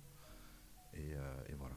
Et du coup, ils se créent aussi le- leur propre imaginaire, Mm. qui est confronté à une réalité qui est peut-être plus violente Ouais. que euh, l'imaginaire qu'ils s'étaient créé, qui est déjà hyper violent. Oui, oui, oui, tout à fait. Effectivement, moi j'avais un peu cette, euh, en tout cas cette volonté, je ne sais pas si ça marche ou pas, ou à partir du moment où sort du noir, euh, non pas Popol, euh, mais un groupe de CRS, qu'on ait euh, plus peur encore et que ça dépasse un peu la peur qu'on avait d'un simple monstre si un monstre débarquait, quoi. C'est ça. Et donc, du coup, ça, c'est ce qui raconte toute l'histoire de, de TNT, euh, qui est euh, un film, ben, si je dois faire un jeu de mots avec le titre, assez détonnant, Ok, et qui se veut, euh, et qui se veut euh, comme ça. En tout cas, voilà, c'était la question que je me posais, et, euh, mais du coup, tu as un peu répondu. C'est, euh, c'était vraiment l'ambition de départ, c'était de parler de ce contexte-là, parler de, de cette époque-là. euh. Exactement. Moi, mon, ma démarche de départ, je voulais juste, en réalité, en départ, euh, faire un film sur mes années de collège, euh, avec cette légende urbaine qui existait vraiment dans le collège où j'étais, qui se trouvait au bord d'un bois. Mm. Et puis, euh, je me, au, bout, au, fil, au fur et à mesure de l'écriture, je pouvais pas tellement passer à côté de, des émeutes de 2005 parce que c'était des événements qui nous ont marqués, qui nous ont parfois euh, vraiment forgé aussi, un début de politisation qui va avec aussi euh, le passage à l'âge adulte et et, euh, et il se trouve que voilà, les, thèmes abordés par la légende de Popol pouvaient résonner un peu avec la grande histoire, et c'est comme ça que le processus d'écriture s'est fait. quoi. Alors, on va peut-être parler un petit peu aussi de Partir un jour, et comme ça, on Ça aura peut-être l'occasion d'échanger euh, entre vos films aussi. Alors, Partir un jour, euh, comment je vais le décrire? Comme un film karaoké, déjà? C'est pas mal. C'est pas mal. C'est un bon début. Euh, c'est une, euh, une espèce de comédie musicale qui s'ignore sur euh, un écrivain à succès qui va revenir dans son village natal pour aider ses parents à un déménagement et qui va retomber sur un ancien amour, un amour qui ne s'est jamais effectué et avec euh, tout sa part de nostalgie et de regret. Oui, c'est ça. Je, de- je devrais faire pitcher, moi. je vais réinventer un métier, je vais faire pitcher. Euh, alors là, à peu près la même question. Pour le coup, comment est venue cette idée Euh, Comment est né Partir un jour euh, dans ta tête, Amélie? Je crois qu'il y avait un mélange. Il y avait l'envie de faire un film avec des chansons, d'une part, dans l'absolu, quel que soit le film. Et puis, et puis cette question du retour, de la transmission, c'est la question qui me préoccupe un peu tout le temps. Euh, moi, j'ai fait du docu avant et un, documentaire que j'avais fait euh, qui, pourrait être considéré comme la jeunesse de ça, c'était sur mon oncle qui était bouché. Tous les hommes étaient bouchés depuis 150 ans dans la famille et lui, c'est le dernier. Personne veut prendre la relève. Et donc, le film est sur ce moment où euh, bah, il trouve pas de repreneur et il aimerait s'arrêter.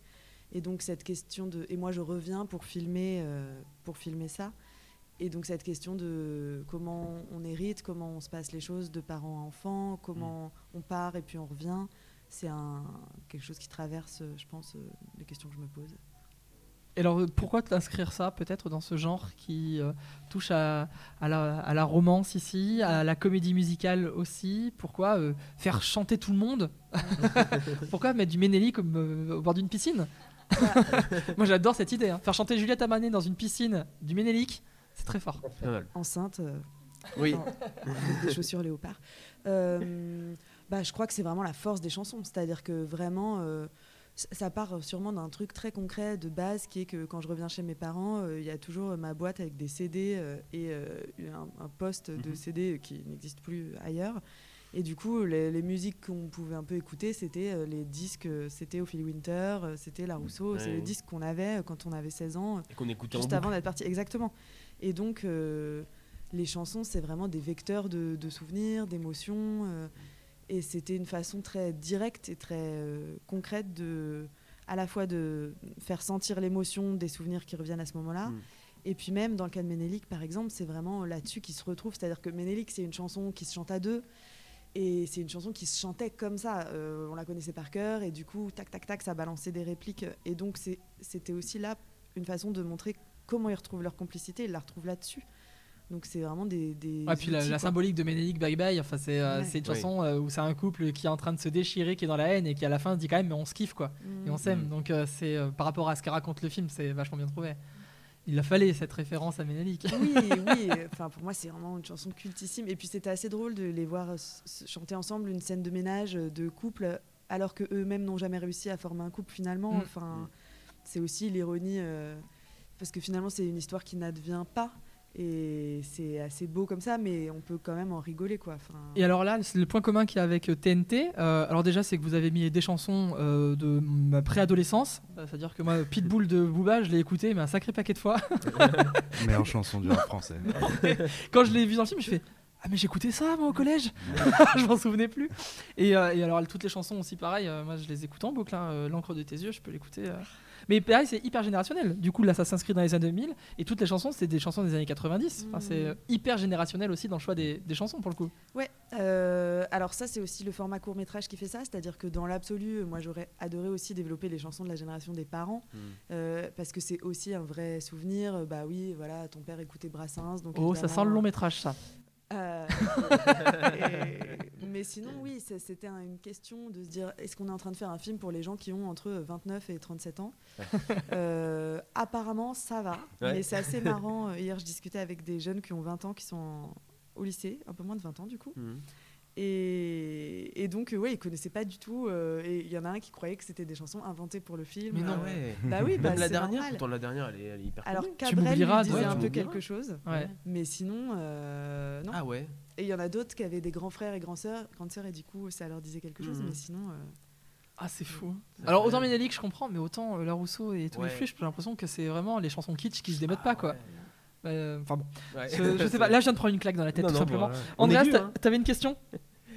Andreas qui est pas avec Oui, nous parce que moi, j'ai une malheureusement question Covid. Voilà, je le rappelle, mais. euh, quoi?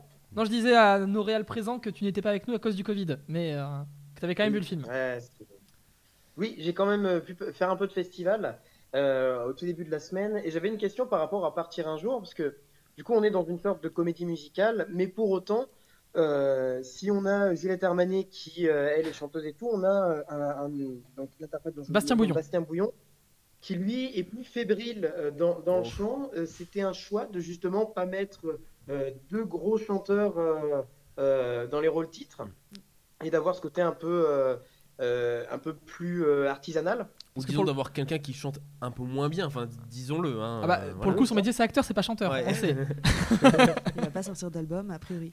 Euh, bah, ah, initialement, je voulais pas de chanteur du tout ni de chanteuse. D'accord. Euh, justement parce que ce qui m'intéressait c'était l'émotion des personnages et le personnage de Julien pour moi ça n'avait aucun sens que d'un coup il chante super bien Mm. c'est un mec qui est un peu fragile qui est un peu un suiveur euh, qui est un peu qui sait pas bien à l'oral il est pas très c'est pas le gars qui répond du tac au tac Mm. donc ça aurait été très bizarre qu'il parte dans un numéro de chant Euh, en revanche, euh, Caroline, elle est plus, euh, elle a un caractère plus trempé, Mm. et c'est elle qui a la, qui a la force. Donc en soi, elle pouvait bien chanter, mais c'est vraiment une rencontre avec Juliette Armanet dans la vie Mm. qui m'a fait me dire, ah, elle, elle serait quand même super en, en tant que comédienne. Et justement, c'était plutôt un enjeu de déchanter, enfin Mm. de pas. Et d'ailleurs, elle chante pas. Dans ses disques, c'est beaucoup plus, euh, beaucoup plus chanté. C'était un travail, par exemple, Mm. dans Ménélique, d'accepter qu'il fallait oublier le texte et, on pouvait rigoler en chantant et on pouvait se tromper dans les paroles. Mm. Il s'agissait pas de. en gros, si on se disait à la fin qu'on pouvait faire un, un disque avec euh, les chansons du film, c'était un peu raté. Quoi. Il, fallait, il fallait qu'on qu'on reste dans le film et, dans le- et qu'elle soit au service du récit Mm. Et pas l'inverse. Il n'y a, pas de un moment euh, costume, lumière, Ouais. numéro de chant. euh, C'est pas comme ça que que- ça a été pensé. son personnage soit pas trop fort non plus et donc euh, et donc euh, perdre un petit peu forcément le, le, le- le récit ou le fil du récit. Oui, c'est ça. Mm. Et après, euh, bon, j'avoue que in fine, c'est quand même un cadeau cette Ouais. voix.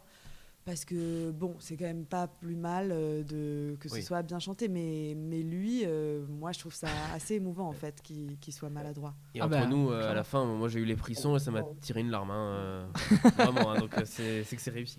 Je, je- je passe Bah, vers vous, oui. Olivier Gandry, par rapport à, à TNT, parce qu'on parlait de comment in- instiller peut-être une ambiance avec le choix des chansons, tout ça. Ah. Vous, c'est quand même très inscrit dans, dans une époque. Comment vous avez répercuté euh, et, et représenté, resymbolisé toute cette ambiance de, de l'époque, aussi bien dans le choix des décors, de la mise en scène, mais peut-être aussi dans le choix de- d'une narration, euh, dans le choix de- d'une technique cinématographique euh. Bah, pour, euh, si on veut, moi, il y avait beaucoup d'éléments pour euh, représenter l'époque. Et c'est toujours un peu compliqué parce que il y a... moi, j'ai pas... les gens ne comprennent pas tout de suite que c'est un film d'époque. Euh, curieusement. Euh, Alors je pense que c'est générationnel. c'est générationnel. Parce que ouais. moi, je l'ai compris assez rapidement. Et moi Ouais. non. Même Ah. à la fin du film, Non, mais je parce que- j'ai pas forcément saisi. Ouais. On arrive dans la chambre, je fais une affiche de la caution, une écharpe du Milan AC. On n'est pas dans les années 2020 là. Ouais, On est un- dans les années 2000. il y a Et c'est pour ça qu'après, je portable me Oui, portable. Et oui. quand j'ai vu le téléphone portable, j'ai fait Ah, ok, je sais où on est, mais j'avais pas encore le contexte. Donc c'est pour ça que je Mais- parlais de twist tout à l'heure. Mais c'est vrai que je ne m'attendais pas à ce qu'on ne reconnaisse pas à l'époque, parce qu'en fait, il y y a un, un travail assez, euh, disons, assez poussé, notamment dans les costumes, qui Bah sont oui. vraiment des Royal costumes Wear. euh. Royal Wear, tout ça, Ouais. euh, Fubu, enfin bref, il y a un vrai travail sur les costumes. Euh, mais le plus important, c'était vraiment un travail sur le langage. Euh, j'ai fait vraiment attention à ce que. C'est pas toujours réussi, mais j'ai fait vraiment attention à ce que les mots employés, les expressions employées étaient des expressions de 2005. Et euh, ça, ça a beaucoup. Enfin, pas gêné les enfants, mais un petit peu quand même, parce qu'il y, y a de l'évolution dans l'argot et qu'il y a des choses qui sont pas réemployées encore aujourd'hui. Et, euh, et moi, ce travail-là sur le langage, même si tout le monde ne le repère pas, je pense qu'il y a un truc un peu inconscient d'un espace un peu linguistique euh, propre à ces années-là, en plus des vêtements, en plus de tout ça. Et, euh, voilà quoi, enfin après les accessoires, etc. Mais effectivement, il y a un peu une. pas une compréhension directe de, de l'époque aussi, peut-être parce que c'est très proche. du coup, par exemple, les gamins, ils détestaient leurs vêtements quoi.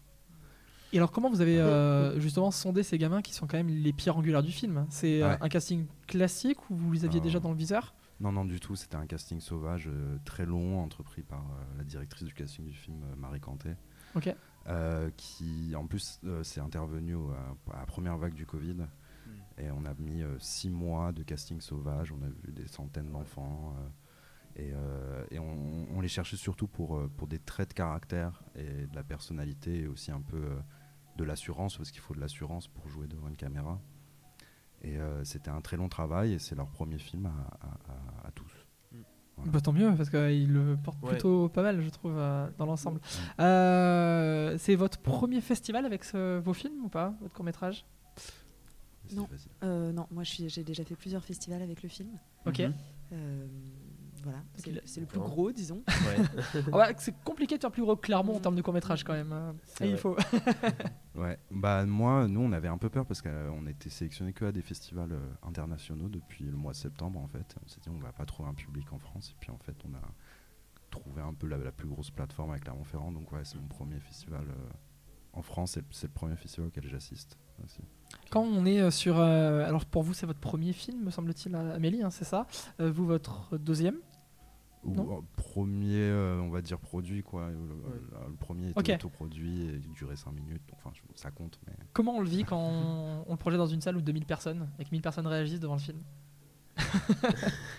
Alors peut-être avec vous, euh, se disent Oh, c'était mon époque, avec vous peut-être commence à chanter et à se dire Ouais, partir. Euh, ah, c'était assez particulier. Moi, j'ai trouvé c'était hier la première projo. euh, enfin, en tout cas, moi, j'étais hier. ouais, c'était hier. Ouais. ouais.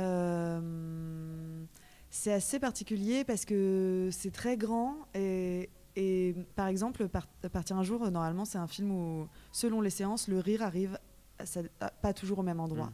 Et là, il arrivait tard. Et c'était dur. Et il y a toute une première, un premier moment où on se dit oh putain. Euh, donc là, ça va être très compliqué. Et je pense que c'est lié aussi à l'ampleur de la salle et au fait que bah, on... ouais, ça, ça met du temps à monter. Et puis c'est aussi un groupe assez éclectique. Ouais. Euh, et donc d'un coup, on passe d'une émotion à une autre, il faut se réajuster. Euh, donc c'est une expérience assez particulière. Je sais pas comment toi tu Et Oui, et bah, puis surtout, vous êtes ouais. avec deux autres films dans la sélection qui s'appellent Nord Soleil et Les Oui. Curiosités du Mal, Oui. qui sont sur d'autres genres différents. C'est clair. Euh, J'ai presque envie de dire que TNT avec les autres films est presque sympa. hein. Ouais, il est sympa. hein. Et pourtant, on parle des émeutes de Il est plutôt 2005. feel good. hein. Ouais, Mais ouais. euh, Noir Soleil, on parle quand même d'un cadavre retrouvé sur la plage et euh, Les Ouais. Curiosités du Mal. C'est un schizophrène. euh, ouais, on parle de schizophrénie ouais. ouvertement, quoi. Enfin, Ouais. c'est c'est quelque chose d'assez dur. euh. Donc, heureusement qu'il a parti un jour. Oui, partir un jour fait du bien. mais la séance. Ouais. On va pas se mentir. On va pas se mentir. Euh, Je suis d'accord avec cette, euh, Et, euh, et- et Olivier, du coup, t'as réagi J'ai comment, re- toi J'ai ressenti exactement la même chose parce que en, en réalité, TNT pendant une bonne première partie du film, c'est un peu une comédie. Enfin, il y a Mm. des blagues. Pourtant, on assiste quand même à Racket, il y a beaucoup de. Ouais, mais c'est marrant quoi. Ils lui disent il pue la merde sur raquette. euh, Enfin. Il y a, il y, a, il y a de la comédie dans TNT et effectivement, euh, ce rire qui arrive tard, euh, je l'ai aussi ressenti. Et, euh, et effectivement, ça dépend des salles. Il y a des salles qui sont hyper réactives tout de suite, et puis il y a des salles. et ouais. Oui, je, je voulais juste vous poser une question euh, qui m'a perturbé. Alors, j'ai mis ça sur le compte du faux raccord, mais peut-être que c'est une direction artistique. Euh, Attention, attention, hein. critique. Attention. Ouais, c'est- Non, non, non. euh, c'est que au bout d'un moment, donc on est dans, dans la chambre de, de cet enfant et on Ouais. voit la forêt Ouais. qui est orange, euh, on va dire à- au milieu du film. Et à la- vers la fin du film, c'est pas du tout la même couleur de, de forêt. Est-ce que c'est voulu? Alors, c'est ouais, ouais, c'est complètement voulu. Ok. C'est pas, c'est Bah, pas ça- du tout un, un faux raccord. Je pense qu'on est parti sur, euh, sur des teintes de couleurs au départ euh, très, euh, très automnales, Ouais. on va dire. Très vive. très vive et très automnale parce que ça correspond à la période. Les Mhm. de 2005, c'était à cette période-là. Et puis je pense que euh, à la fin, on avait envie de. Il y a d'ailleurs pas que ce langage-là de la couleur qui change. C'est la première fois qu'il y a une caméra portée à la fin du film. En effet. Euh, Oui. Et je pense qu'à ce moment-là, on a décidé de faire une rupture, de changer totalement de langage Mm. parce que cette scène d'appartement, on l'a répétée plusieurs fois. Et que euh, là, euh, je pense que le personnage arrive dans un état nouveau après cet événement de la forêt. Et du coup, on avait envie de le signifier aussi euh, quelque part par ses Ouais. couleurs froides et par un peu ce. Ouais, par ce changement colorimétrique. ouais, le, calme après la tempête. euh. Le calme après la tempête et aussi. Même la cette, tempête continue quand même un peu, quand même. Ouais, et peut-être un peu aussi là, une forme de. Je pense qu'il a perdu quelque chose, lui, dans la forêt. Mm. Euh, quelque chose de plus froid, de plus réaliste aussi. De Innocence plus- ou. euh, C'est ça, d'un langage un peu plus naturaliste, parce que souvent, euh, dans les films euh, un peu dits de banlieue, il y a un peu un langage beaucoup plus euh, caméra portée, Mhm. beaucoup plus euh, Rude, brutal. rude, brutal, euh, ou en tout cas un effet de naturalisme. Et là, euh, et là si on veut, euh, cet effet de naturalisme-là, il, il réapparaît à la fin euh, comme un espèce de retour de bâton, un retour de réalité. On fait souvent un, un- un petit jeu avec les réalisateurs qu'on reçoit, euh, c'est de savoir euh, ce que l'un a pensé de l'autre. Parce que nous, depuis tout à l'heure, on décrypte, on pose nos questions, mais on aime bien faire ce petit jeu. Donc, par exemple, Olivier Gandry sur Partir un jour d'Amélie Bonin. Bah, J'aime beaucoup partir un jour. Heureusement, parce que sinon ça aurait été compliqué ce jeu. Oui, mais généralement, on, on essaye de faire en sorte déjà d'avoir des personnes de la même sélection, histoire Oui. qu'ils aient vu les films, sinon c'est pas drôle. Ouais, Non, sûr. mais plus, peut-être plus dans le détail, en tout cas, peut-être ce qui vous a plu dans ce film-là. Tu peux y aller. hein. Ou Ouais, ce qui vous a pas plu. On peut y aller. Non, mais moi, déjà, effectivement, ça m'a fait du bien dans la séance. De, ça, c'est sûr et certain. C'est-à-dire que j'étais, euh, il y avait une légèreté dont, dont j'avais besoin et qui m'a complètement euh, satisfait à, ce- à ce niveau-là. Et, et j'aime- j'adore la comédie musicale aussi, même si on peut pas dire que c'est totalement une comédie musicale non plus. Euh, moi, ça m'a, ça m'a enchanté. Ça m'a vraiment donné le sourire, quoi. Justement, c'est une comédie. Enfin, vous le revendiquez comme ça ou pas? Comme une comédie musicale Bah oui, en fait, je me suis un peu perdue avec ces trucs-là parce que euh, on se heurte euh, pendant les commissions, notamment pour financer le film, à beaucoup de gens qui disent, en tout cas, moi, je déteste les comédies musicales. Oh. Mm. Euh, là. ça, ça arrive très souvent et très vite. Du Mm. coup, on en vient à dire, Hum, c'est pas vraiment une comédie musicale. et donc là, on se heurte à des gens qui disent, bah, quand même, les personnages chantent, donc c'est une comédie musicale. Donc, si, moi, je trouve que c'est quand même une comédie musicale. euh, C'est une comédie avec des si, Il chansons. faut l'ancrer dans un genre. C'est un film dans lequel les personnages chantent parfois. Parfois, Mm. c'est vrai. Dès le début. Et d'ailleurs, on voit des apparitions aussi de, de vrais chanteurs. Il y a Joseph Kamel. euh, Ah oui, début, mais alors. Oui, oui, bien sûr. Donc, euh, vous qui vouliez pas de chanteur, vous en avez au moins deux dans le film. Ouais. Et Mélodie Lauré, euh, avec le bonnet rouge au début, c'est une chanteuse aussi. Ah bah ça, j'avais pas la référence. Donc Mm. ça fait trois. Elle est super. Ça fait trois. Tu avais une question, Isia? Ouais, ouais, complètement sur, euh, sur Partir un jour. Je l'ai pas vu dans la sélection française, pour le coup, moi je l'ai vu dans la projection de la SACEM. Euh, et du coup, moi, ma question qui rejoint le côté comédie musicale, c'est est-ce que c'était volontaire d'en mettre aussi peu ou est-ce que c'est parce que euh, tu disais qu'il y en avait certaines qui étaient importantes euh, pour toi Mais euh, ouais, enfin, moi j'étais un peu frustrée devant le film. Je- je- Tu voulais je- plus de chansons mais oui, j'adore les chansons françaises. Mon grand jeu, c'était de deviner quelle était la chanson qui venait et puis après de, de chanter avec les personnages. Enfin voilà, le générique karaoké, enfin, moi j'étais dedans, c'était évident, c'était c'est ma cam complètement. Mais du coup, j'étais frustrée qu'il y en ait si peu finalement. Et, et ouais, est-ce que c'était volontaire? Est-ce que c'était un problème de droit? Est-ce que c'était parce que bah, ton histoire se racontait simplement avec ces chansons-là et pas d'autres? Enfin ouais. C'était pas une pro- un problème de droit. Peut-être qu'à un moment il y en avait une de plus et qu'on a coupé une scène parce que ça faisait beaucoup, je me souviens plus trop. Mais euh, non, c'était parce qu'il fallait pas que ça devienne un gimmick un peu gratos. Donc Mm. euh, si ça servait la- l'histoire, ok. euh, sinon, non, quoi. Il y avait un truc Mm. comme ça. Forcément.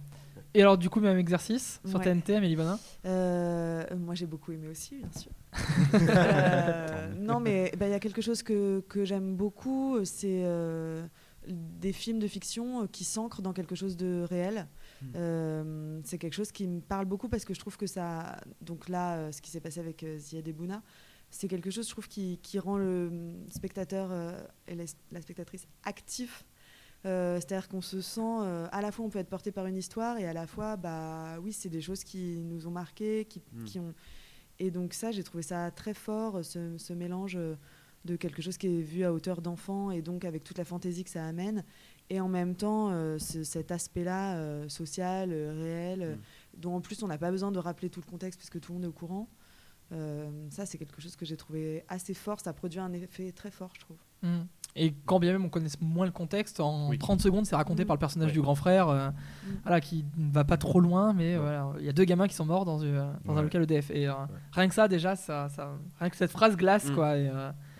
Et ça pose, euh, ça pose le sujet. Peut-être un dernier mot chacun sur les, sur les projets euh, que vous avez, euh, avant peut-être de remporter un grand prix à Clermont euh, demain, on sait jamais. Mais, euh, mais déjà, est-ce que vous avez d'autres projets en vue Je sais pas, euh, partir un jour le long métrage? Du coup, avec. Tout à euh, fait. Ouais, enfin là, on 20 travaille euh, avec euh, Dimitri Lucas, mon co-scénariste, sur euh, écrire une version euh, Trop bien. longue. euh, Trop bien. Ça y est, Avec plus de chansons, moi ça me va très très bien. avec plus de chansons. Est-ce qu'on peut mettre des recommandations? Parce que moi j'ai bien envie d'avoir quelques chansons. J'ai des chansons en tête. euh, si on peut vous donner des titres comme allez-y, ça. allez-y. Ah, je sais pas. euh, quelle, quelle décennie vous partez du coup? Ah bah la même, et puis la génération des parents euh, en plus, quoi. Donc c'est plus années 60. Euh, Années 60. Ouais, années 60, 70. euh, Un Ouais. truc qui peut bien marcher, c'est peut-être Indochine qui est passé d'une génération à une autre. euh, Ouais, mais pas lien. 70. Ils sont commencés plus dans les années Oui, 80. bah oui, mais. Ouais. euh, 90, il y a ah. quelques titres. Après, c'est plus années 2000. Donc Ouais. c'est moins Indochine, tu vois. Pour le moment, il n'y a pas Indochine. Non, non. Ah. Je, je lève le voile sur Oh euh, là là. le petit Non. secret. Ah, peut-être du François Valéry. Moi, je verrais bien du François Valéry dans un dans ce genre de film. Tu vois Un petit Elle danse Marie ou un. un Aimons-nous vivants. Je note. je Non, mais ça, ça passerait bien Aimons-nous vivants dans ce genre de film. Voilà, et si vous avez des, des envies de chansons françaises, n'hésitez pas. Moi, j'ai euh, des classeurs entiers comme ça chez moi, donc il n'y a pas de souci, je peux vous filer des idées. Surtout qu'on est dans un bar à karaoké, donc euh, Ça marche. j'ai plein d'idées en tête. Et vous, Olivier, du coup? Euh, bah moi je vais continuer dans le court métrage. Je, Ouais. euh, je vais ch- changer complètement de milieu et de genre, je pense. Enfin j'ai déjà un scénario euh, en tête et euh, voilà ça va être dans le sud de la France, dans la rade de Toulon, et, euh, avec une marine nationale très présente dans le paysage. Voilà. Ok, et ben on aura peut-être euh, l'occasion de suivre ça. Pour l'instant, suivons le parcours de vos courts-métrages TNT pour vous, Olivier Gandry, et euh, Partir un jour pour vous, Amélie Bonin. Et en vous souhaitant euh, voilà, une belle carrière avec ce film, et puis surtout, euh, peut-être euh, voilà, quelques prix demain, on ne sait pas. hein. Inch'Allah, voir. Inch'Allah, comme on dit. Euh, on peut peut-être faire un jeu. Euh, Ah oui. Et vous pouvez jouer avec nous si vous voulez, Amélie euh, et Olivier, parce que euh, on a préparé un petit jeu. Enfin, j'ai préparé un petit jeu autour de parce que le thème cette année c'est aussi la danse, Mm. Oui. la rétrospective danse. Et je savais qu'on allait parler de partir un jour, donc je me suis dit est-ce qu'on ferait pas un jeu avec des paroles de chansons? Je vous parle les paroles. Il faut retrouver quel est l'artiste ou le titre en question, sachant que ça peut Très être des chansons françaises ou des traductions de chansons anglaises, enfin de Mhm. chansons étrangères. Bien. Andreas est dépité déjà. Il est député. Ce sont que des chansons qui évoquent la danse ou qui parlent de danse dans les paroles. Ok. Est-ce que c'est clair pour tout le monde? Oui. Ok. Pas en rapport forcément avec un film du coup. hein. Ah non, pas du tout de rapport avec un film. Non, non, non. Mais euh, c'est voilà, le rapport c'est la danse. Et vu que c'était le thème du festival cette année, euh, c'était euh, c'était pas mal de pouvoir le, le, le rappeler. Vous êtes prêts ou pas? La musique toujours? Amélie, elle est en mode test. Elle s'est dit maintenant que j'ai fait un film sur les chansons françaises. Alors, si je vous dis, et je le fais de manière parlée, je chante pas. Vas-y. Qui dit proche te dit deuil, car les problèmes ne viennent pas seuls. Qui dit Christ te dit monde. Ça c'est Stromae. Oui, bien Oui. joué. C'est Alors on danse. Bravo. C'était Alors on danse. Bien joué. Une chanson euh, étrangère maintenant que je vais vous traduire. Remplis mon verre, Mazel Tov. Regarde sa façon de danser. Elle se dénude. Peignons la ville, on va déménager, mettons le feu et alors on recommencera. Faisons-le, profitons. J'ai le pressentiment que cette nuit va être une nuit agréable, que c'est une nuit qui va être une nuit agréable, que cette nuit va être une nuit agréable. Oui, euh, les Black Eyed Peas. Oui, I got a feeling. Ah.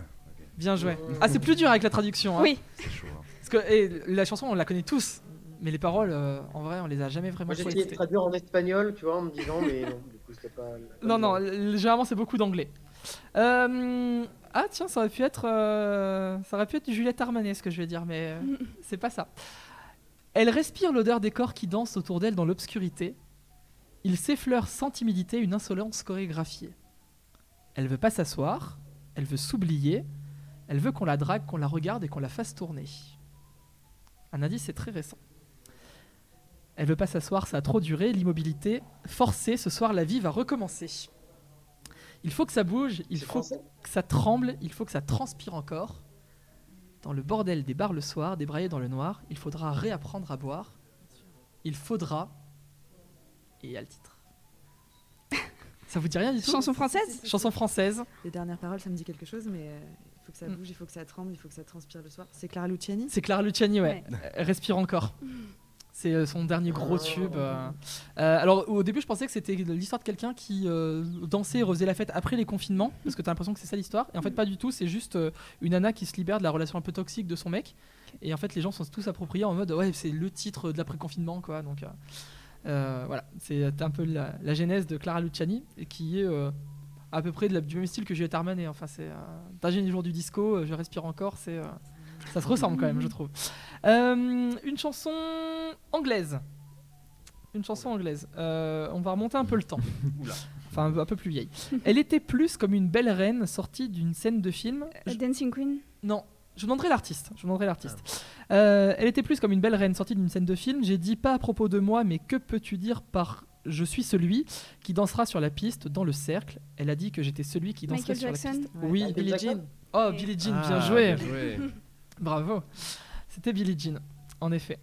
Euh, suivant. Ah bah celui-là forcément. Minuit fout si lentement la chair de poule dans les cœurs des hommes qui ont besoin de plus que ce qu'ils ont. Le jour donne de mauvaises cartes aux femmes qui doivent faire des paris. Le miroir te fixe dans les yeux et dit Bébé, eh, ça marche pas. Tu fais tes prières jusqu'à ce que tu t'en foutes. Tu danses et agites le mal. Danse. Boogie Wonderland. J'allais dire Aznavour jusqu'à ce que tu dises Non. bébé. L'artiste danse Boogie Wonderland. Earth, Wind and Fire. Ah, Boogie Wonderland. ah ok, d'accord. C'était en anglais encore. Ouais. Ouais. Ouais, ouais. Euh, pas dit. vous voulez, euh, je, fi- allez, je, je finis avec un, un dernier. Et euh, là, c'est ni anglais ni français.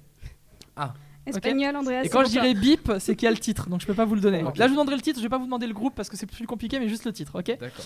Quand je danse, ils m'appellent Bip. Et les garçons disent que je suis bonne. Ils me veulent tous, ils ne peuvent m'avoir. Alors ils viennent tous et dansent à côté de moi. Bouge avec moi, danse avec moi. Et si tu es bon, je t'emmènerai à la maison avec moi. Donne un peu de gaieté à ton corps, Bip. Que ton corps est fait pour la joie et les bonnes choses. Donne un peu de gaieté à ton corps, Bip.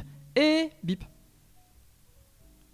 Vous avez tous dansé dessus, vous avez tous fait décorer dessus. De Dragostea Dintei, vu que t'as dit Non. que c'était ni français ni anglais? Non, c'est c'est une chanson qui a une choré. Ah, Euh, Macarena C'est la Macarena. Ah. C'est la traduction de la Macarena. Voilà. Euh, et j'en avais d'autres, mais on va pas euh, retenir nos invités plus longtemps. Et euh, je croch qu'on en a d'autres en plus qui sont Oui, qui sont arrivés. arrivés, Voilà, donc c'est parfait. Amélie Bonin, merci beaucoup. Merci à vous. D'être venue. Pareil pour vous, Olivier Gandry. Et vous. puis euh, à l'occasion de vous euh, retrouver euh, peut-être pour d'autres cours ou d'autres longs.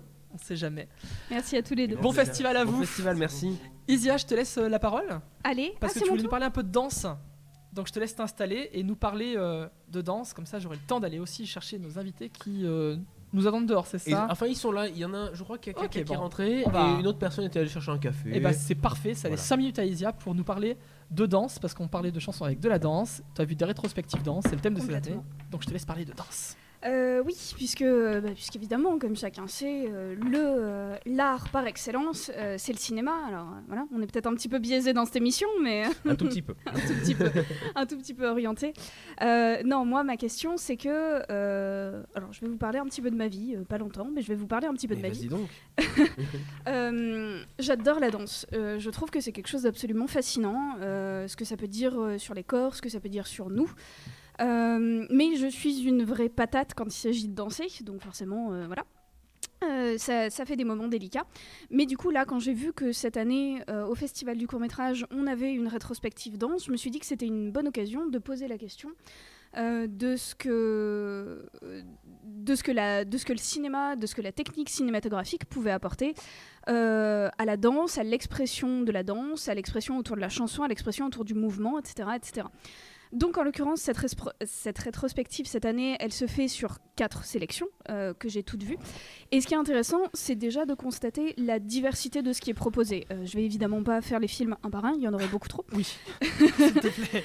Euh, mais, euh, mais oui, ce qui est intéressant à voir, c'est que euh, voilà, bah, sur chaque sélection, le premier, c'est systématiquement un bonjour concert, donc c'est spécifique, c'est une campagne, euh, presque une campagne de pub finalement, euh, qui, va, qui va permettre à eh bien, un spectacle d'art contemporain de discuter avec un concert de rock, avec tout ce qu'on peut imaginer derrière de personnification et de problématiques abordées.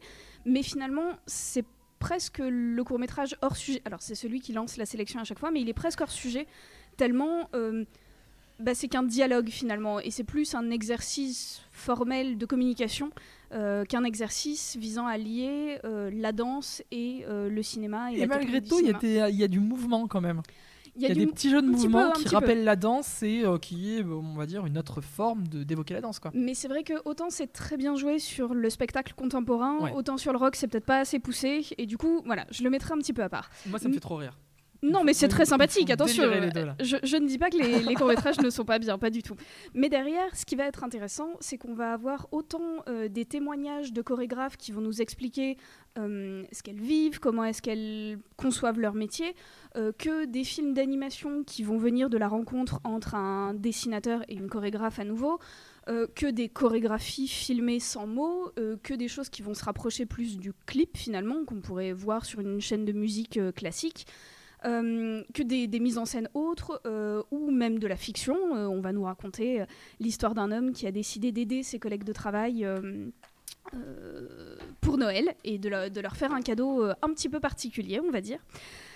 Donc voilà, dans tout ça, moi je me suis beaucoup beaucoup posé de questions puisque vraiment je, je trouve que c'est compliqué. La, dan- la danse contemporaine, je trouve que c'est quelque chose d'extrêmement compliqué. Euh, si on n'y connaît rien, et ben, on comprend pas et c'est facile d'estimer que euh, ça vaut absolument rien et que merci, euh, passons notre chemin.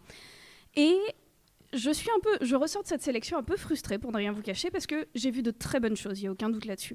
J'ai vu des choses intéressantes, j'ai vu des choses expérimentales, j'ai vu des choses que je n'ai pas forcément envie de revoir, mais je n'ai pas trouvé de film qui arrive à lier la danse et le cinéma, à savoir il y a des films qui sont techniquement très bons, pas de problème. Il y a des films où on va avoir des chorégraphies très intéressantes, des mises en scène très intéressantes, mais je n'en ai pas trouvé qui parviennent à faire les deux. Euh, un bon exemple de ça se trouve dans la sélection, c'est la D1, c'est Sisters. Euh, si vous l'avez pas vu, je vous le conseille, ça vaut vraiment le coup. Ouais. Euh, l'ambiance dans la salle change euh, radicalement. Entre le début du court métrage et la fin, clairement, l'ambiance a complètement changé. C'est très bien fait, euh, c'est très bien éclairé, c'est très bien. Voilà, la, chorégraphie est belle. Et en même temps, je sais pas, il me manquait ce petit quelque chose en plus qui m'aurait permis d'aller. euh, d'avoir le sentiment que le réalisateur était allé au bout de ça, qu'il avait utilisé la danse autant qu'il le pouvait et euh, tout ce qui est, tous les aspects liés au cinéma et qu'il avait lié les deux un maximum. Encore une fois, c'est un très bon court métrage, il n'y a aucun problème là-dessus, mais je, ressors de cette rétrospective avec cette petite frustration. Et en même temps, avec un côté extrêmement positif qui est que ce sont donc quatre sélections différentes. Euh, chaque sélection est très éclectique, la programmation a été extrêmement bien faite là-dessus, puisqu'on va vraiment retrouver de tout Ouais. dans toutes les sélections. Et du coup, eh ben, si vous aimez la danse aussi, moi je vous conseillerais d'aller y faire un tour, peut-être pas de voir les quatre. Euh, je vous conseille particulière, euh, je vous conseille plus particulièrement que je ne confonde pas. Je vous conseille, oui, je vous conseille plus particulièrement Détroit personnellement. Euh, et c'est vrai que eh ben, ça donne à réfléchir sur ce que la danse peut apporter au cinéma, sur ce que le cinéma peut apporter à la danse. Et puis pourquoi pas, euh, ça vous donne l'occasion de vous faire votre propre euh, opinion. Et peut-être aussi euh, de donner une chance à tous ces spectacles de danse contemporaine où quand ça dure deux heures et qu'il faut aller spécifiquement dans une salle, c'est compliqué, on n'a pas envie. Là, quand c'est entre deux courts-métrages, bah, c'est l'occasion de découvrir quelque chose et de voir quelque chose dont on n'a pas l'habitude.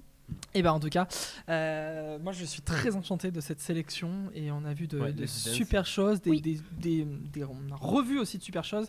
Euh, moi il y a deux courts métrages que j'avais envie de te citer euh, pour cette sélection. C'est Swingera, le film Mm. euh, des, des danses guerrières là Oui, au Brésil. Brésil. Euh, J'aurais pu regarder ça, je pense à peu près pendant 8 heures, vraiment. Euh, et après dans les films que tu n'as pas cités, euh, J'en ai que- cité très peu, et ils sont vraiment tous. euh, voilà. enfin, voilà. Mais euh, mais il y en a un moi qui est vraiment mon coup de cœur et depuis toujours, c'est Les Indes galantes de Mm. Clément Cogitor. Oui. Euh, ça dure D4. 5 minutes et Oui. euh, je trouve que c'est euh, une perfection de technique, de mise en scène Mhm. et de et de- d'émotion en 5 minutes de danse quoi. Donc c'est complètement fou. Mais il y a plein d'inventivité. Le Golden Oldies est très sympa. Enfin voilà, vraiment, n'hésitez pas. La Allez rétrospective voir danse, c'est très sympa. On a parlé de danse et on va revenir sur la sélection française d'ici quelques instants, puisque tout à l'heure nous avons eu Amélie Bonin et Olivier Gandry, réalisateurs, qui sont présents dans la sélection F11. Euh, dans quelques instants, d'ici une vingtaine de minutes, on parlera de la séance F12 avec les engloutis. euh, qui est, euh, on va recevoir la script doctor et monteuse du film. Euh, mais pour l'instant, on va inviter nos invités à nous rejoindre, puisqu'on va parler d'un autre film en F12, F12 pardon, qui s'appelle Warsha, euh, qui est un film euh, franco-libanais. Oui. Euh, Mhm. Et qui est euh, un, un film qui va revenir sur euh, cette histoire de, de Mohamed, migrant syrien, euh, qui euh, travaille à, à Beyrouth au Liban sur un, sur un chantier. Et Mhm. c'est quand il monte dans cette grande grue qui paraît vertigineuse, infinie, euh, qu'il va pouvoir euh, avoir son espace de liberté. ça. Voilà. Mm, Mais euh, peut-être que euh, la réalisatrice du film et euh, l'acteur du film vont pouvoir nous rejoindre et confirmer si déjà le pitch est bon C'est ça. et nous Venez dire donc. si euh, pour l'instant on a eu juste. Euh, avec nous au micro pour en parler de ce film Warsha, euh, fiction euh, que vous retrouvez du coup en programme F12, il y a donc euh, à ma gauche, au micro rouge, la réalisatrice Dania Bder. Bonjour Dania. Merci d'être avec nous. Parlez bien proche du micro pour qu'on vous entende bien. Bonjour. Et vous n'êtes pas venu toute seule, puisque euh, vous êtes accompagnée de votre acteur. Euh, alors, je ne vais pas écorcher le nom, c'est Kansa? Hansa. Ransa, ok, que je le dise bien.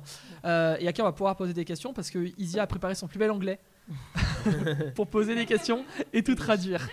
Euh, Dania, première question qui va paraître très simple et qui va poser les bases vraiment de à la fois de, cet entretien et de tout ce qu'on veut dire autour de Warsha, c'est euh, la naissance un petit peu de, cette idée, la naissance de ce personnage finalement euh, qui est un peu euh, sur, sur Terre, au sol, un peu emprisonné dans un carcan et dans une société qui lui convient peu. Et c'est dans les airs finalement qu'il prend son envol, si on doit y voir une symbolique. Oui, oui, oui. D'abord, merci de me recevoir, de nous recevoir. Le film, il y a en 2017, j'étais assise au Liban euh, sur mon balcon et je voyais toute Beyrouth et il y avait plein plein de grues. Il y avait tout le temps des grues à Beyrouth. Et j'ai vu un homme qui était debout sur la cabine de la grue. Et euh, au début, j'ai eu trop peur. J'ai cru qu'il allait euh, sauter ou quelque chose. C'était très dangereux. Mais après, en l'observant, je me suis rendu compte qu'il était en train de prier. Et c'était une vue, une image très très belle. Il était en silhouette comme ça, en coucher de soleil. Et c'est un- une image qui m'a marqué, qui est restée avec moi. Et que vous avez remis dans le film d'ailleurs. Oui, exactement. Ouais. Je me suis rendu compte qu'on voit des grues tout le temps, partout, mais on, on réfléchit jamais à la personne qui habite cette petite cabine, cette personne qui peut voir le monde, mais personne ne peut le voir à lui. Mm. Alors, euh, j'ai commencé à visiter des chantiers, à demander à des, euh, des amis, à faire des interviews avec des gens, à faire la recherche. Et j'ai appris de plus en plus que le grutier, il est connu comme quoi il arrive le matin avec le reste des ouvriers, mais lui, il est dans son monde à part. Il arrive le matin, il monte l'échelle et il redescend pas plusieurs fois. Il descend pas pour déjeuner, pour un café. Il reste en haut toute la journée. Et alors, il est, il est loin du, du bruit, de la cacophonie de, du chantier. Il est loin de, de l'énergie hyper masculine qui est, qui est en bas aussi, parce que c'est vraiment masculin. Et il est loin de, de même euh, les, euh, la différence sociale qui existe euh, et la hiérarchie sociale qui existe dans, le, dans la vie quotidienne, dans la vie en bas. Et alors, euh, dans le film, euh, cette masculinité, euh, cette vie de groupe est présente sur le chantier, mais aussi présente dans son quotidien, dans la voiture, dans le lieu où il habite, partout. Il est, ce personnage est entouré d'hommes. Mohamed est entouré de cette masculinité. Euh, et il y a finalement que là-haut où il peut se sentir seul, solitaire et libre. Oui, exactement. Euh, aussi, la ville de Beyrouth est une ville euh, intense, bruyante, un peu agressive des fois, Mm. ça dépend. Alors, euh, tout ça, ça faisait encore de plus en plus pour le personnage, pour le sentir un peu renfermé et ne pas vraiment avoir euh, des moments. Et en plus, euh, la situation des, des ouvriers, c'est qu'ils ils vivent ensemble, et salle de bain ensemble. Alors, c'est vraiment aussi la recherche d'un endroit privé et se rendre compte combien c'est sacré, les, les endroits privés. Ouais. Et moi, quand j'avais cette idée en tête pour le film, euh, j'étais en train de ruminer encore c'est quoi l'histoire exactement. Et puis, j'ai entendu parler de Khamsa. Il avait euh, lancé une nouvelle euh, clip musical, une nouvelle chanson qui s'appelle Khaïf. Et j'ai beaucoup, beaucoup aimé. Je suis allée le voir en concert et c'était un spectacle transcendant.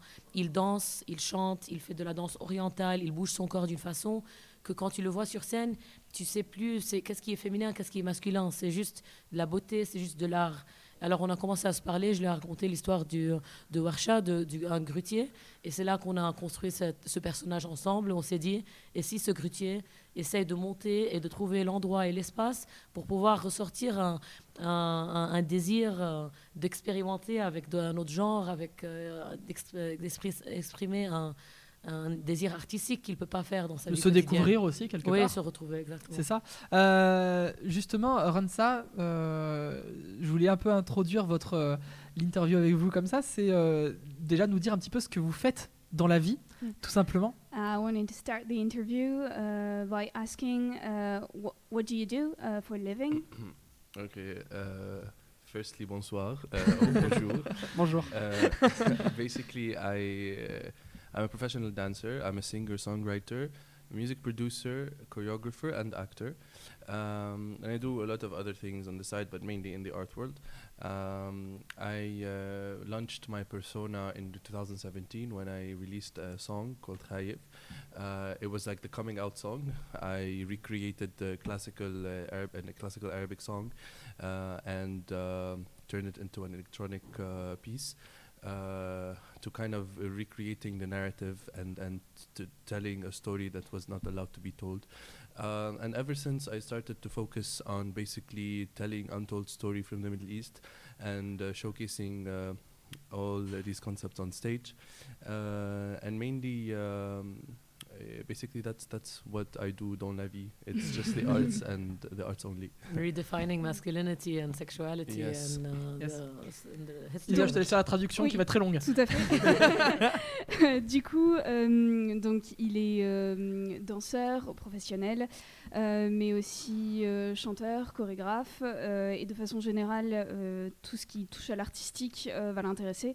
Euh, en l'occurrence, euh, ce qu'il a fait lui son, sur son premier son, c'est de prendre une musique euh, arabe classique, enfin traditionnelle, euh, et de la d'en faire une version électro qui lui a permis de hum, lancer à la fois son, son personnage artistique, mais de se révéler aussi lui-même. Euh, et, euh, et j'ai sans doute oublié des choses au milieu parce que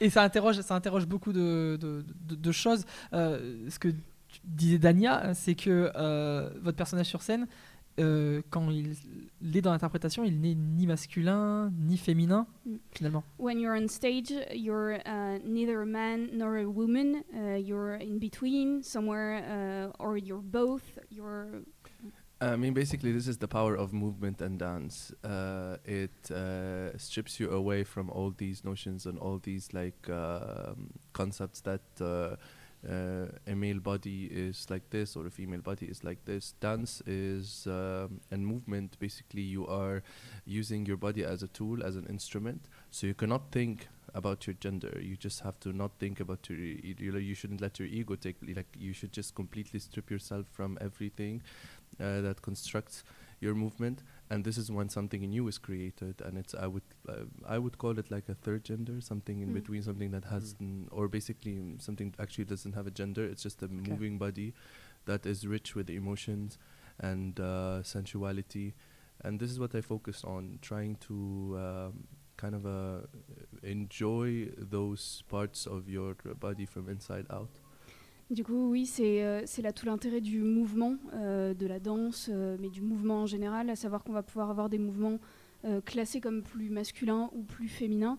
Mais là, en fait, à travers la danse, à travers le mouvement, il estime pouvoir créer ce qu'il appelle un, troisième genre, qui du coup va être un peu entre les deux, et où finalement, ce qui va être important, ce qui va ressortir, c'est tout ce qui est la sensualité, tout ce que le corps peut exprimer, euh, mais qui va bien au-delà du genre et qui, euh, et qui se, se- se- se libère un petit peu de ces carcans-là, puisque finalement, féminin, masculin, c'est plus tellement ce qui compte. Ce qui compte, c'est le mouvement et ce qu'on va exprimer avec. D- Dania, c'était l'ambition de raconter ça euh, au départ ou c'est venu justement de votre rencontre avec Ramsa? Non, c'est venu euh, euh, d'après ma rencontre avec Ranser. Avant ça, c'était, c'était surtout euh, le monde euh, sonore, le monde euh, d'un grutier, le monde. j'avais une image d'un un shot en temps réel que- d'un grutier qui monte l'échelle. Et tant qu'il est en train de monter, le monde sonore se transforme, disparaît, le, Mhm. le bruit disparaît. Et cette idée qu'il peut garder tout en bas, que c'est quelqu'un qui peut garder ses bagages en bas et tout en bas, et juste monter, monter, monter, monter au plus, plus proche du ciel et du nuage. Alors c'était surtout ça, le monde, et c'est vraiment après Khansa qu'on est devenu le Warsha qu'on connaît maintenant. Et c'était à ce moment, en plus, c'est un danseur euh, aéraliste, et il utilise pas seulement des, soies, il utilise des, chaînes. Alors c'était aussi durant cette première conversation où on s'est dit, et si cette cabine ne le suffit pas, et s'il veut- il peut vraiment même euh, échapper de, la cabine même et de, voler, de se suspendre euh, dans le ciel avec les chaînes. Et vraiment, c'était depuis 2017 jusqu'à maintenant. Juste, on levait des fonds, on essayait de trouver une Mm. façon pour le faire. Oui, parce maintenant. que euh, au début, on a l'impression de voir euh, euh, un, un court métrage. Alors, je vais pas dire classique, mais euh, qui a une manière de, de réaliser qui est euh, euh, comme on a l'habitude d'en voir. Et puis alors arrive cette scène là où ça s'envole, et je me suis dit, oh oui, donc là on arrive dans du blockbuster. quoi. C'est c'est complètement fou. Euh, déjà au niveau des effets spéciaux, de la technique, mais même au niveau de la symbolique et de ce que ça raconte. quoi. Je crois que ce film est vraiment une, une représentation d'une euh, collaboration avec Hansa et moi. Parce que mon style peut-être est plutôt comme le début du film. Et, euh, et après euh, rencontrer Hansa, on a, on a rapporté tous deux nos énergies. Et je crois que c'est ça la naissance de ce film. En tout cas, c'est euh, assez chouette de ça. Euh, je voulais vous demander, est-ce que vous avez accepté euh, assez facilement et directement de jouer dans Warsha? Uh, was it easy for you to accept to uh, take part in Warsha? Um, basically, from the beginning, I was excited about Warsha because it really uh, aligns with my vision as uh, an individual before uh, being an artist. Uh, I just separated being an artist. no, but I think you you know what I mean.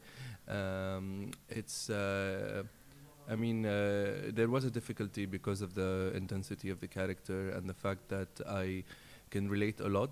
So I was Okay. worried that I would embody myself in on camera rather than Muhammad the character, because we, there are differences. At the same time, the similarities are very strong. Uh, they both share almost the same story, almost the same obstacles. Uh, so uh, that was the most difficult part. But then uh, the challenge is what really got me excited. I was like, you know what, I'm gonna give myself this shot and try to um, experiment and see what I'm capable of doing.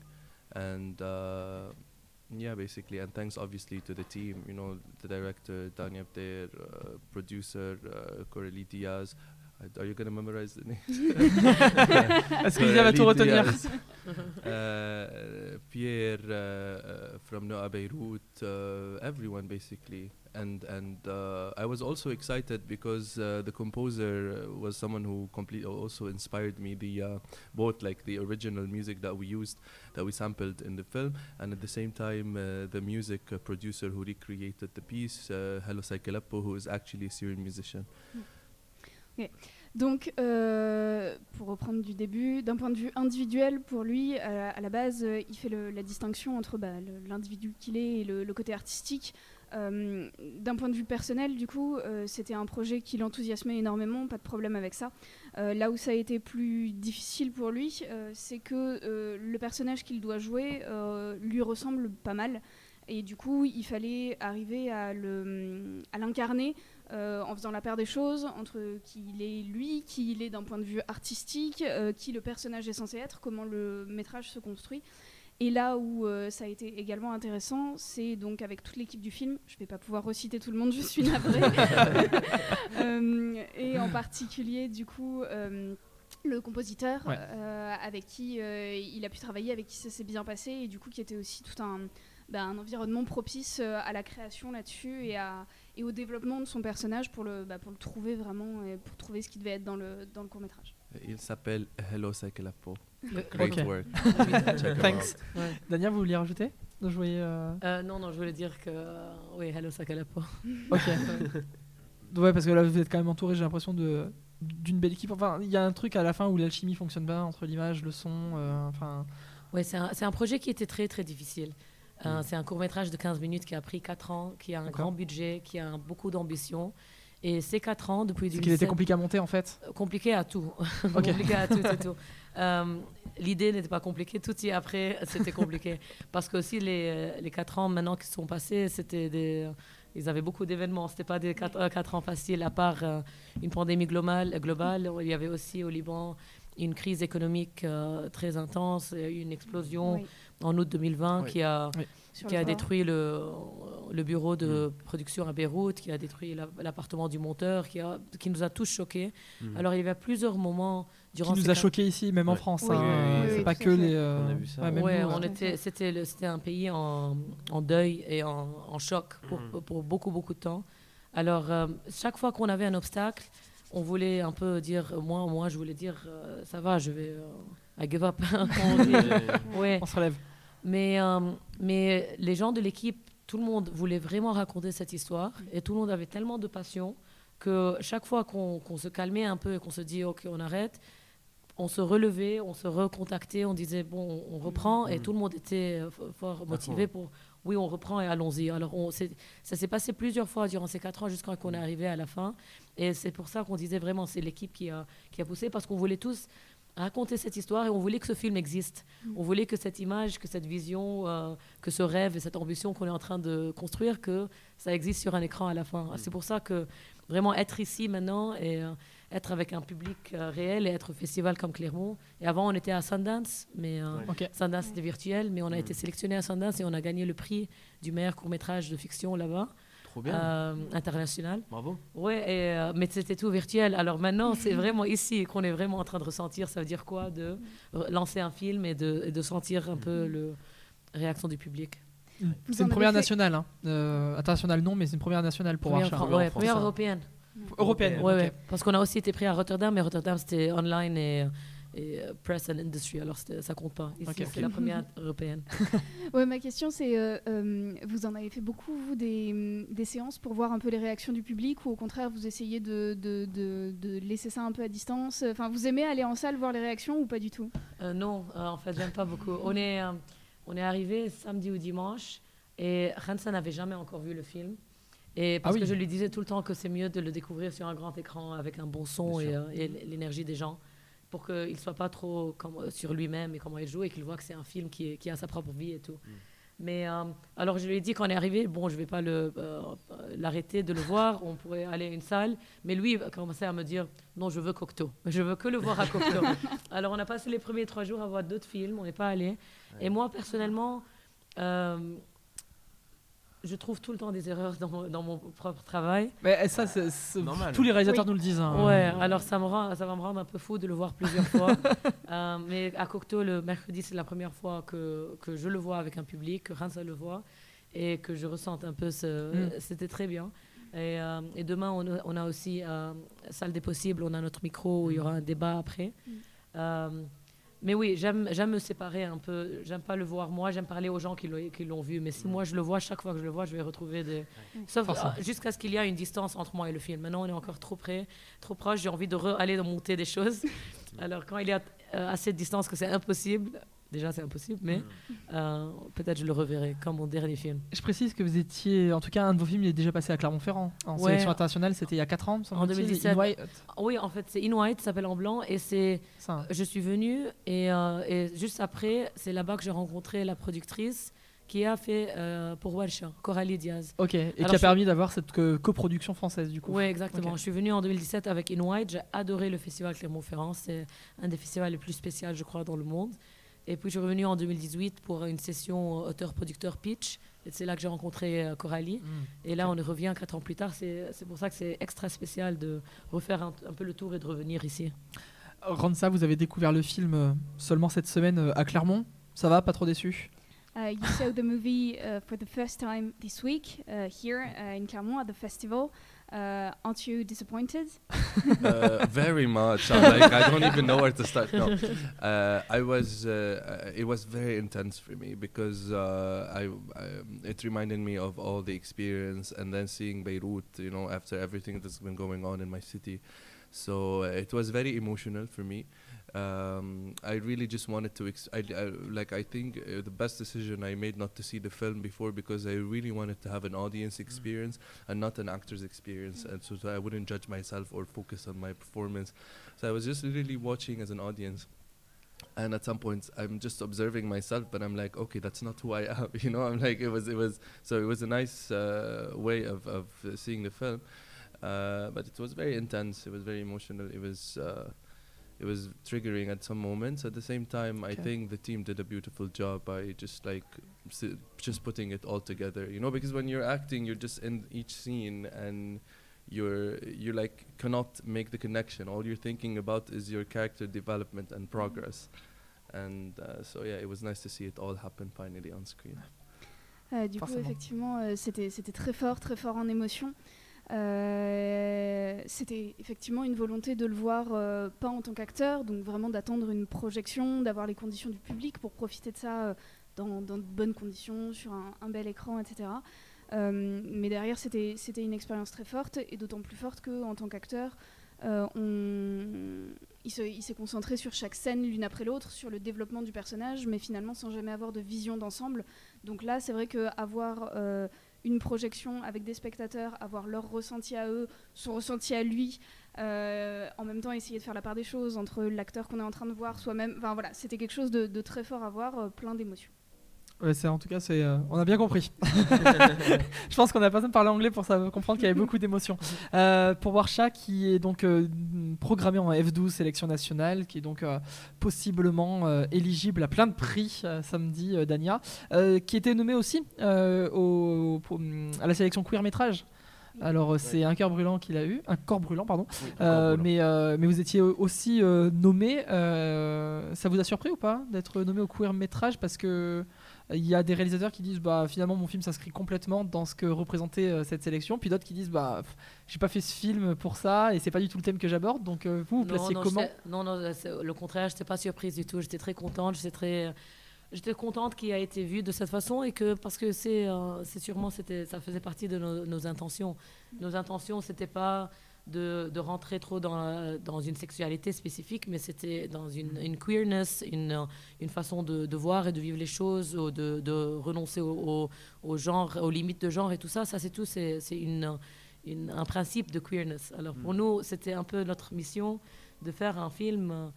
euh, un queer anthem for the Arab world. Je sais pas comment on dit ça en français, mais, euh, mais on voulait vraiment arriver à ça. Un film qui, qui casse un peu les, les normes préconçues et traditionnalistes quoi. Oui, un anthem, Qui se pose un peu en étendard. euh. Ouais. Ouais. Des projets ou pas, euh, Dania après ce court métrage qui a mis 4 ans à se faire, euh, est-ce que le prochain c'est dans 4 ans Oh là là là là. Euh, j'ai des idées, j'ai des projets, je développe un long métrage, euh, je suis en train de travailler sur le scénario. J'ai quelques idées de séries aussi que j'ai envie de, de, de me lancer dans ce monde. Je trouve que les séries, ces jours, ça devient de plus en plus euh, cinématique, de plus en plus euh, euh, intéressant à consommer. C'est une différente façon de raconter une histoire aussi. C'est, euh, il y a plusieurs épisodes, il y a plusieurs personnages. Plutôt en France ou au Liban? Je sais pas. Maintenant, les, les idées que j'ai, c'est pour les États-Unis. Ah oui, d'accord. ouais. On change de pays. Pas vraiment au Liban. Le fait, en fait, le, le long métrage que j'ai en tête, c'est pour le Liban. Mais puisque le Liban est en train de passer par des, des, des journées, des, des moments vraiment, vraiment difficiles, c'est un peu difficile de me. De monter un projet là-bas. Ouais, alors je. J'essaie de, faire autre chose en même temps. Mm. Euh, mais maintenant, maintenant, j'ai envie juste d'être dans le moment et d'être présent avec euh, le succès que Awalsha est en train de recevoir et de juste sentir un peu, euh, respirer un peu, comme, comme le personnage après tous les, les obstacles, tous les moments, de vraiment pouvoir respirer et, euh, et ressentir que euh, qu'est-ce qui a marché, qu'est-ce qui marche pas, qu'est-ce que les gens interprètent, qu'est-ce que les gens sentent. Et c'est en train de voyager bien dans le monde. Alors on a plein de. Bah, on le souhaite hein, que euh. Warsha euh, marche et continue d'écumer les festivals. Merci. Euh, rendre ça peut-être aussi vos projets? What are your projects? A lot. I don't know, beaucoup de projets. Uh, I'm basically, because I'm a songwriter and singer, I'm basically now writing my album. Okay. Um, I'm working on a couple of music video ideas at the same time. I'm just trying to develop uh, like the next uh, step for me um, to get back on track and be consistent with my work. Uh, I don't know about uh, the cinema or the um acting scene, may uh, it sounds fun, it sounds cool, and uh, after Warsha, I still don't know what's coming up next. I'm just still taking in all this recognition and for the, all the hard work we did. So uh, I cannot anticipate the future. I'm just living in the moment. You know, I'm, I'll, after here, I'll be back in Beirut to, to develop, and we'll see what uh, what happens next. Ok, Je te laisse donc, traduire, du euh, coup. Ouais, ouais, bah, euh, en premier lieu, un album, puisque Ouais. du coup, c'est avant tout euh, un chanteur. Euh, avec ça, un certain nombre de, de clips, euh, de, de vidéos autour de la musique, mais vraiment pour ce qui concerne euh, l'album. Après, euh, en ce qui concerne le cinéma, bah, c'est beaucoup plus flou. Euh, Faire Warsha, ça lui a vraiment plu. Derrière, bah, il ne sait pas ce que le futur lui réserve et finalement, il se laisse un peu le temps de, de vivre au présent, de voir ce qui arrive déjà là, à l'heure actuelle, dans l'instant, et puis, et puis la suite, on verra. Dania, Ransa, merci beaucoup Merci. d'avoir été avec nous. Longue vie à Warsha. Merci. Et Merci en beaucoup, espérant que vous ayez euh, l'occasion de, ouais, de continuer de faire des festivals, de continuer de, de, de- de faire pas mal de choses. Là, clairement, je pense que ça va être un bon tremplin. Oui, ouais, ouais, c'est un très bon tremplin. Et aussi, il faut dire, aux, euh, aux- si les gens sont en France, qu'il est, il est aussi sur Arte. Parce qu'on Oui. a eu un Oui. préachat avec Arte. Absolument. Alors maintenant, il est euh, disponible sur Arte. Je préfère tout le temps que vous le voyez sur un grand écran. salle. Et j'espère qu'il y aura beaucoup de festivals encore. Mais euh, il est aussi sur Arte. Ouais, Ouais. c'est- C'est ce que me qui disait, fait une occasion oh, de plus. c'est ce que me disait Andreas là pendant l'émission, hein, qu'il était sur Arte. euh. On a, on a Andreas qui est pas avec nous, malheureusement il a le Covid, mais euh, il fait des Il recherches quand ligne. même. Ah, bonne guérison. Et donc, il- Non, mais j'en profite aussi d'ailleurs pour dire que sur Arte, il y a quand même un nombre de courts-métrages assez conséquent et que c'est gratuit. Donc on peut y aller euh, sur le site internet et on peut voir un nombre de courts-métrages qui est quand même assez fou et un nombre de contenus exclusifs qui est quand même assez fou. Et d'avoir une plateforme comme ça gratuite, bah, je pense que c'est important de le signifier aussi. carrément. Donc, euh, Warsha sur Arte, Oui, il faut aller le voir. Merci beaucoup Merci à vous deux d'être euh, passés euh, et d'avoir parlé avec nous de, de Warsha. de- ah, la- où est-ce qu'on était diffusé. Ah, D'accord. Euh, nous sommes diffusés sur Twitch Ouais. et la chaîne c'est Colibri, K-O-L-I-B-R-I. Yeah. Eh, Eh, eh, il a bossé son alphabet avant de venir. so- Merci, thank you very much. Thank you. ça. Thank you. Bonne journée à tous. Bonne Merci, journée, merci merci. beaucoup. Et demain, le débat possible, euh, midi et demi. C'est bien de oui. préciser. C'est vrai que euh, il faut le dire que le débat en F12 euh, sera euh, sera proposé demain à la salle possible. Mais on va parler d'un d'un super court métrage. Donc on, évoque ensemble les engloutis. Court métrage qu'on retrouve en sélection nationale F12. Euh, on en a déjà parlé un petit peu cette semaine Oui. euh, et, euh, et on avait essayé d'inviter la réalisatrice Caroline Nguyen qui malheureusement n'a pas pu être avec nous pour des questions familiales. Mais Juliette Alexandre, c'est vous qui êtes là. Bonjour et merci déjà d'avoir joué. et puis de nous parler de ce court-métrage Les Engloutis dont vous êtes script doctor et monteuse. Oui. C'est un. Alors, déjà, peut-être dans un premier temps, nous rappeler ce qu'est un script doctor.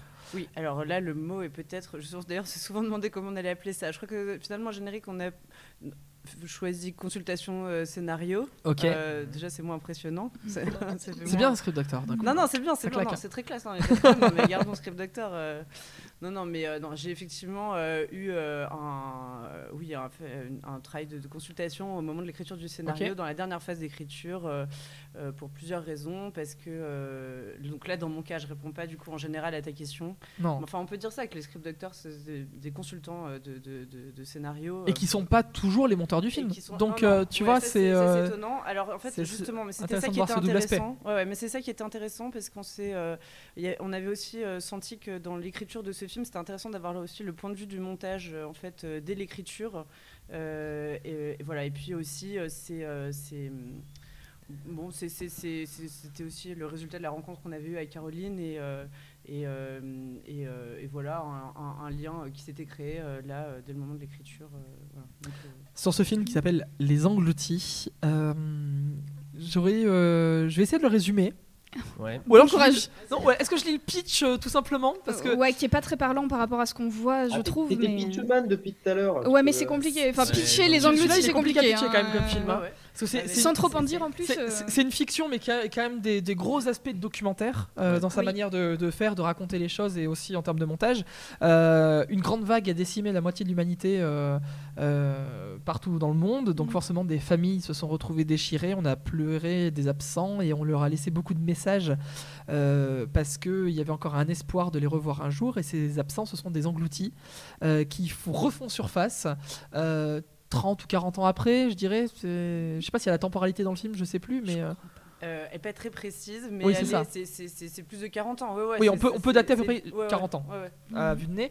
Euh, et donc ils reviennent, mais ils font réapparition déjà avec euh, bah, 40 ans de, de- de non-vécu dans le monde qui lui a continué d'évoluer. Et ils reviennent dans leur corps euh, initial, Ouais. alors que leurs proches, leur famille, leur entourage, lui a continué d'évoluer et euh, n'a plus le même âge et a 40 ans de plus et a vécu 40 ans entre temps. Et toute la question est de savoir si oui ou non il faut revoir ses proches, s'il faut renouer des contacts familiaux, des, euh, renouer une amitié, euh, est-ce qu'il faut tout savoir ou non? Et en fait ça soulève en 30 minutes, mais j'ai l'impression 150 000 questions. ouais. Bah, T'en parles très bien. hein. C'est bon Andrés, j'ai bien pitché ou pas? Parfait. Merci beaucoup. Euh, non, mais j'ai- rarement vu quand même un court métrage où je suis sorti de la séance et je me suis dit waouh, euh, est-ce qu'il faudrait pas que je note toutes les questions sur un carnet que je me pose? Non, parce que je sais pas comment vous avez fait au scénario pour avoir une ligne directrice et vous dire on veut aller là malgré toutes les questions qu'on a envie de soulever. Euh, alors ça, je pense que Au scénario parce- et au montage aussi, hein, Ouais, du ouais. coup, c'est lié. hein. Alors, euh, euh, je pense que c'est parce qu'en fait, toutes ces questions, Caroline les a brassées et rencontrées et écrites, imaginées avec le groupe des détenus, donc qui constituait un groupe d'ateliers théâtre. Oui, parce qu'on peut peut-être commencer par ça. travaillé pendant longtemps. Donc on peut commencer Ça, c'est la jeunesse du projet. Le mot que tu n'as pas prononcé dans ton pitch, mais euh, c'est très bien aussi, c'est euh, parce que c'est formidable de le présenter comme ça du point de vue de la fiction.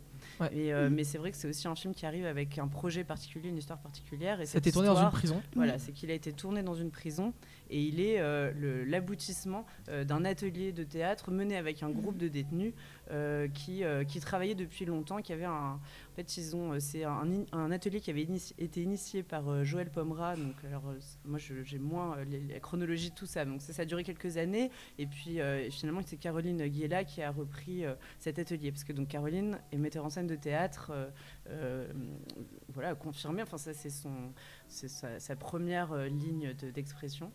Euh, donc, elle a mené cet atelier avec eux. Donc, je dirais au moins trois ans. Euh, Ce qui est énorme. hein. voilà. ce En termes est, de euh, temporalité, c'est quand même énorme. Ouais, ouais, c'est énorme. Donc, c'est une rencontre aussi euh, qui est très forte. Et donc, le scénario, il, a aussi été écrit euh, avec vraiment euh, complètement avec les détenus. Euh, et, euh, et- et quand on dit que le sujet de ce film, c'est le temps qui passe, et bien euh, là, on, on- on- c'est comme ça qu'on est ramené à la- à l'expérience.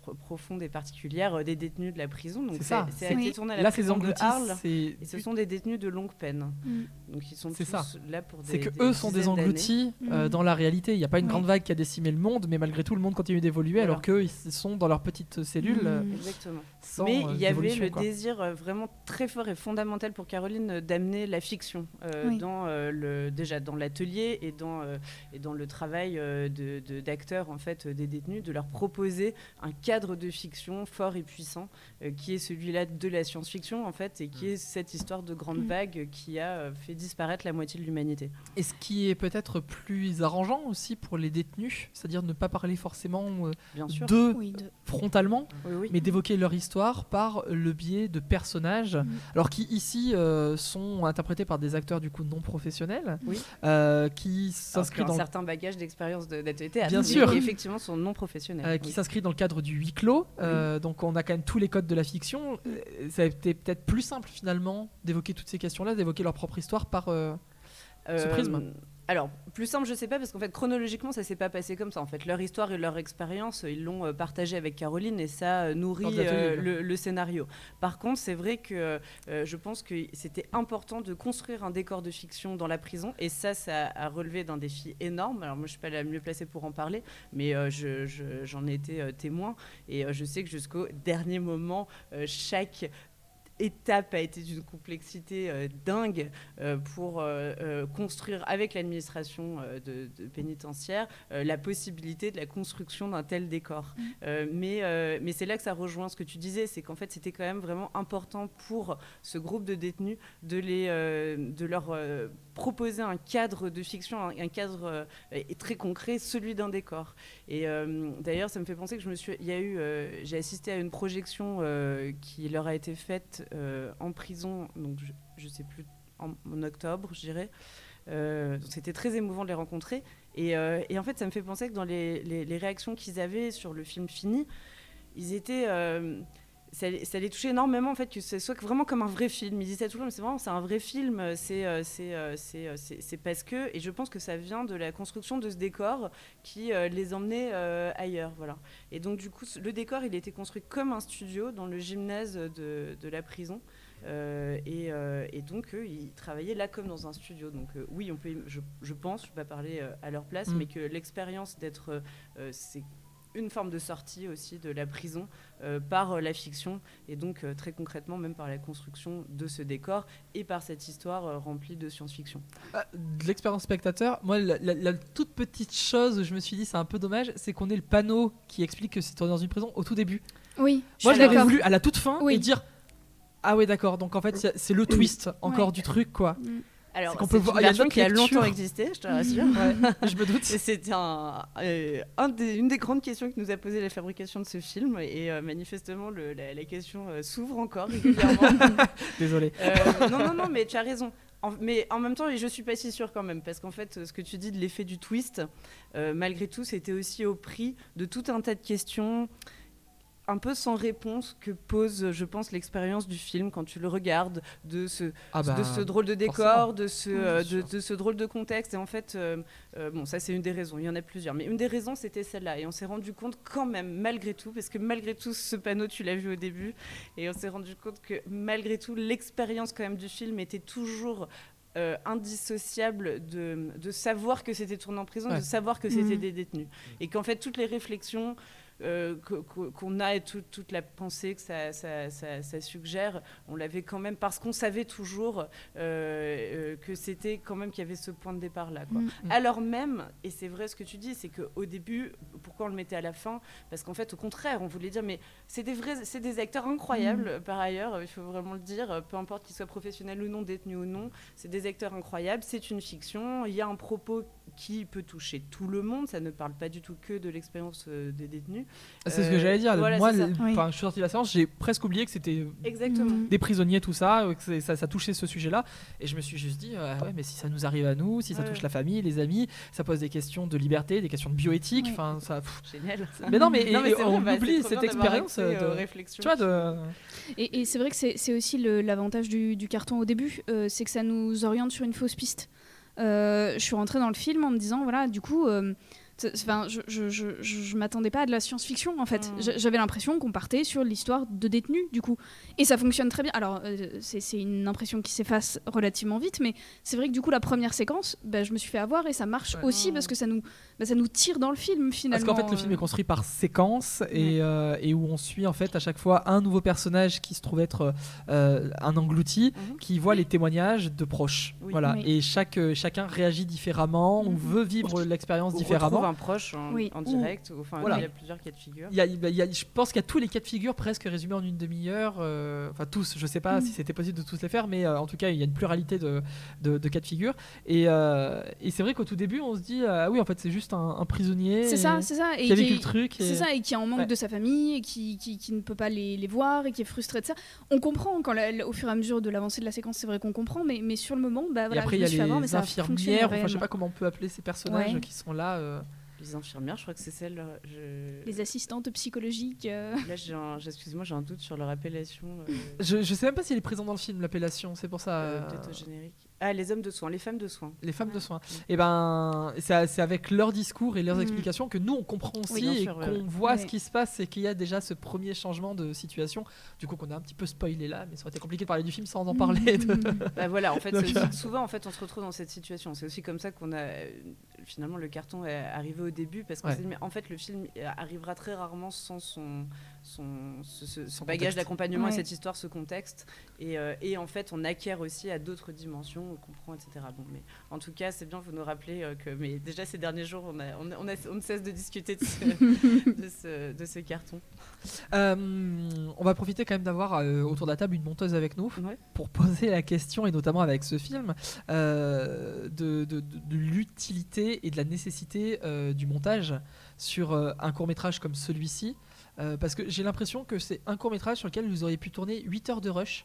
Oui, c'est Euh, vrai. Parce qu'il y aurait pu y avoir d'autres cas de figure, d'ailleurs, euh, d'autres histoires. Et donc Ouais. de comment choisir, comment euh, monter les séquences, comment les imbriquer les unes dans les autres pour qu'à la fin ça donne un, un- un- un résultat qui soit à la fois euh, intelligent, cohérent et crédible. Hmm.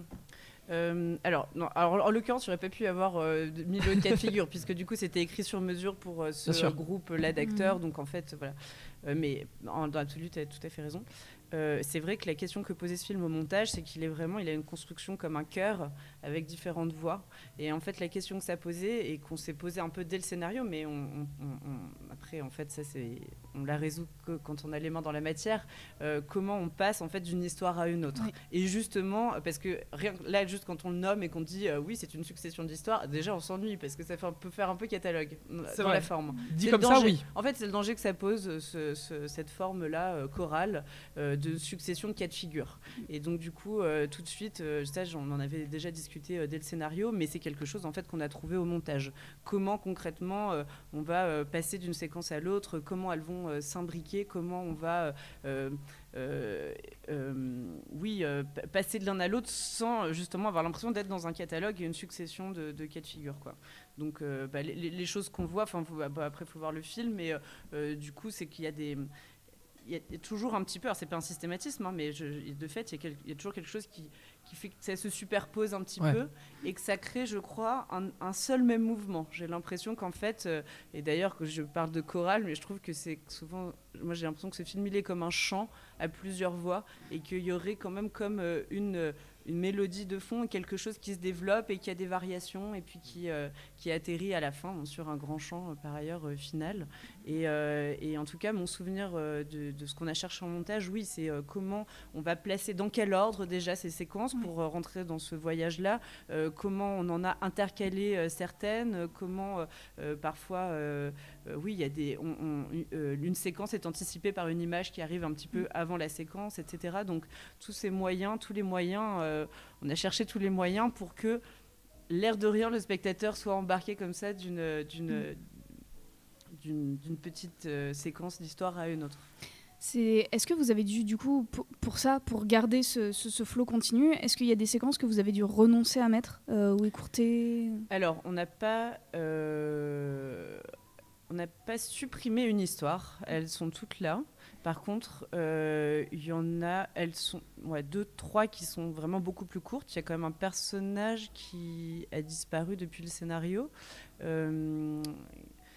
Donc oui, il y a un personnage qui a disparu et il y a, euh, oui, une séquence euh, qui, est, qui est bien plus courte que, que celle qu'elle avait été, oui, de ce qui avait été écrit. Ouais, ouais. Bon, ça, ça arrive souvent en montage. Par c'est choix fait, artistique ou aussi par euh, besoin de production ou, euh, Oh non, non, par, par choix artistique, c'est parce qu'en fait, euh, euh, euh, ça, ça arrive très souvent en montage. On se rend compte que finalement, tout peut être dit avec parfois un peu moins de mots. Mm. Ces mots-là, ils ont été euh, nécessaires euh, pour euh, jouer la scène, la porter dans la bouche des comédiens, etc.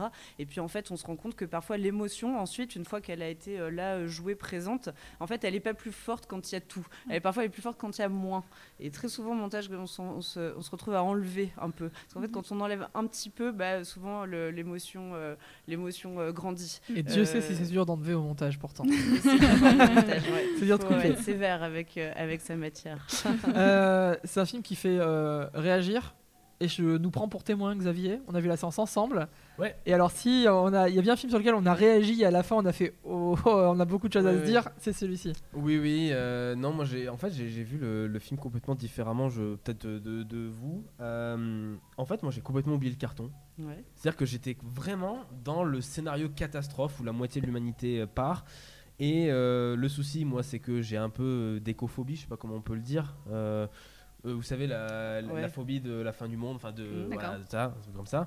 Et de, de ça, de tout ce qui est crise d'existence, tout ça, bon, ça, ça, ça me connaît malheureusement. Euh, et en fait, j'étais là-dedans. Ouais. J'étais complètement là-dedans. Alors, euh, j'ai pas eu de crise de panique pendant le film, hein, heureusement. Mais disons, j'étais un peu tétanisé. Et je dis, punaise, euh, ça va pas là, il faut, faut que je sorte, faut, faut que ça se termine. Et, et je voyais les, les- les histoires qui étaient toutes euh, intéressantes, évidemment. Mais moi, j'étais dans mon, dans mon prisme Mm. de. De crise d'existence et euh, c'était très très difficile. Après, je reconnais plein de qualités euh, au court métrage, mais euh, du coup, moi j'étais vraiment rentré dans l'univers. Ouais, ouais. C'est la version réaliste d'Avengers Infinity War en fait. film. Oui. On m'a dit ça hier. Alors j'ai appris hier, j'ai noté, il faut voir ce film. Oui. j'avais, Bah, je même- même oui. pas la, la référence à cette histoire. Ouais. En je- gros- en gros, à la l'histoire- base, effectivement, si c'est Caroline. euh, Bah, en fait, l'histoire d'Avengers, qui est quand même le gros film de super-héros Marvel, Ouais, quoi. ouais. Ouais, ouais. Mais c'est euh, le grand méchant a pour ambition de supprimer la moitié de l'humanité pour sauver l'humanité. Ouais. En fait, parce que euh, il part du principe Ouais. qu'on est trop et que euh, la société euh, et la Terre ne peut pas porter euh, autant de monde. Euh, Et ce- spoiler, ce qui peut être un peu le cas aussi des films comme Seven Sisters, ce genre de choses Oui. où ça parle Oui, aussi de surpopulation. Enfin, Et fait. donc dans Infinity War, l'ambition du méchant, c'est de supprimer la moitié de l'humanité de manière complètement aléatoire. Et, et c'est intéressant dans la suite, puisque dans la suite, il y a toute une partie du film qui est consacrée à un monde où la moitié de l'humanité a disparu. Alors la moitié des super-héros, méchant évidemment, mais pas que, enfin la moitié de l'humanité aussi. Et du coup, qu'est-ce qu'on fait? Qu'est-ce qu'on fait dans un monde qui est à moitié dépeuplé, mais Ouais. qui a été dépeuplé un peu au hasard? Euh, Qu'est-ce qu'on fait quand euh, ses proches ont disparu? Qu'est-ce que voilà Bon, c'est voilà, c'est- le début du pitch. Euh, Oui, c'est intéressant parce que blockbuster, c'est hein. un film de super-héros qui prend quand même vraiment son temps au début. Ouais. Après, la fin est plus classique. hein. On va se retrouver sur euh, des effets spéciaux, des combats impressionnants. euh, Du coup, on était un peu dégoûté de pas voir Captain America dans les engloutis. mais, euh, non mais on en parle finalement, il y a une évocation. Merci Oui, de créer le lien. C'est vrai, c'est vrai, c'est vrai. super. c'est vrai, c'est vrai, j'avais pas pensé du tout. je l'ai dit, mais de manière complètement Je me suis demandé si c'était un clin d'œil, moi, en fait. Et comme il n'était pas appuyé, Alors, il est passé suffisamment vite. avec Caroline, mais, mais- je, je me souviens de toutes les références dont on a parlé et pas de celle-ci. Mais euh, Infinity War, c'est parler. 2018, Oui. me semble-t-il, et Parce que Endgame, c'est 2019. ouais. Donc, euh, donc ça peut correspondre aussi aux ateliers d'écriture. Mm, oui, Ouais, ouais. euh, Voilà, bah, peut- lui- Peut-être que les détenus euh, l'ont vu ou voilà. euh. Euh, je sais pas, je sais que je sais qu'on parlait beaucoup d'Interstellar, euh, Ouais. de The Leftover, de, de Mhm. choses comme ça euh, qui ont, sont, sont, sont là euh, quelque part dans la, Bah, la qui sont- galaxie Oui, euh, voilà, autour du film. mais, C'est aussi des, des, des, fait. des- des films qui. Il n'y a pas que Avengers qui a évoqué Non, cette thématique-là. non, non. Mais c'est vrai que bah, moi je suis sorti de la salle, j'ai fait bah, c'est le, le pendant un peu euh, noir, réaliste et brutal d'un film de super-héros. Et émouvant parce qu'en fait le, moteur de l'histoire enfin non mais je crois que c'est vraiment sur l'émotion Oui, quand on dit quelle question ça pose je crois que ce film il y répond euh, en fait dans le champ des émotions. Mm. Euh, Vous l'avez vu en salle ou pas déjà? À oui, Clermont oui oui je l'ai vu Parce que je sais pas si vous euh, avez- mercredi Vous avez vécu la même séance que nous, mais euh, à la fin du court métrage, tout silence. Silence, Oui. ouais, ouais, Ah ouais. ce film il fait souvent ça. Ah, à tel point d'ailleurs, je me demandais, moi ma question c'était comment ce film peut euh, d'ailleurs exister au milieu d'autres? Mm. En fait, Oui. j'ai déjà vu en salle, il y a déjà eu des, des- des projections parce qu'en fait il a été euh, projeté euh, à Surtout- Avignon. Surtout dans le- la séance F12 où il y a son Altesse Protocole. Ouais, Alors ça, moi, moi, j'aimerais bien euh, rencontrer les programmateurs des. Et jeudi, vendredi, samedi, qui est vraiment euh, la fable légère. On a Ouais. réalisateur. euh, La première fois que j'ai vu la- euh, cette programmation, je suis sortie en fait après les engloutis. Je me suis dit non, mais là voilà, vu l'état dans lequel Ouais. je suis, c'est donner aucune aussi, hein. chance au court métrage suivant que de regarder la suite. Donc tant pis, je sors et je viendrai voir la fin une autre fois.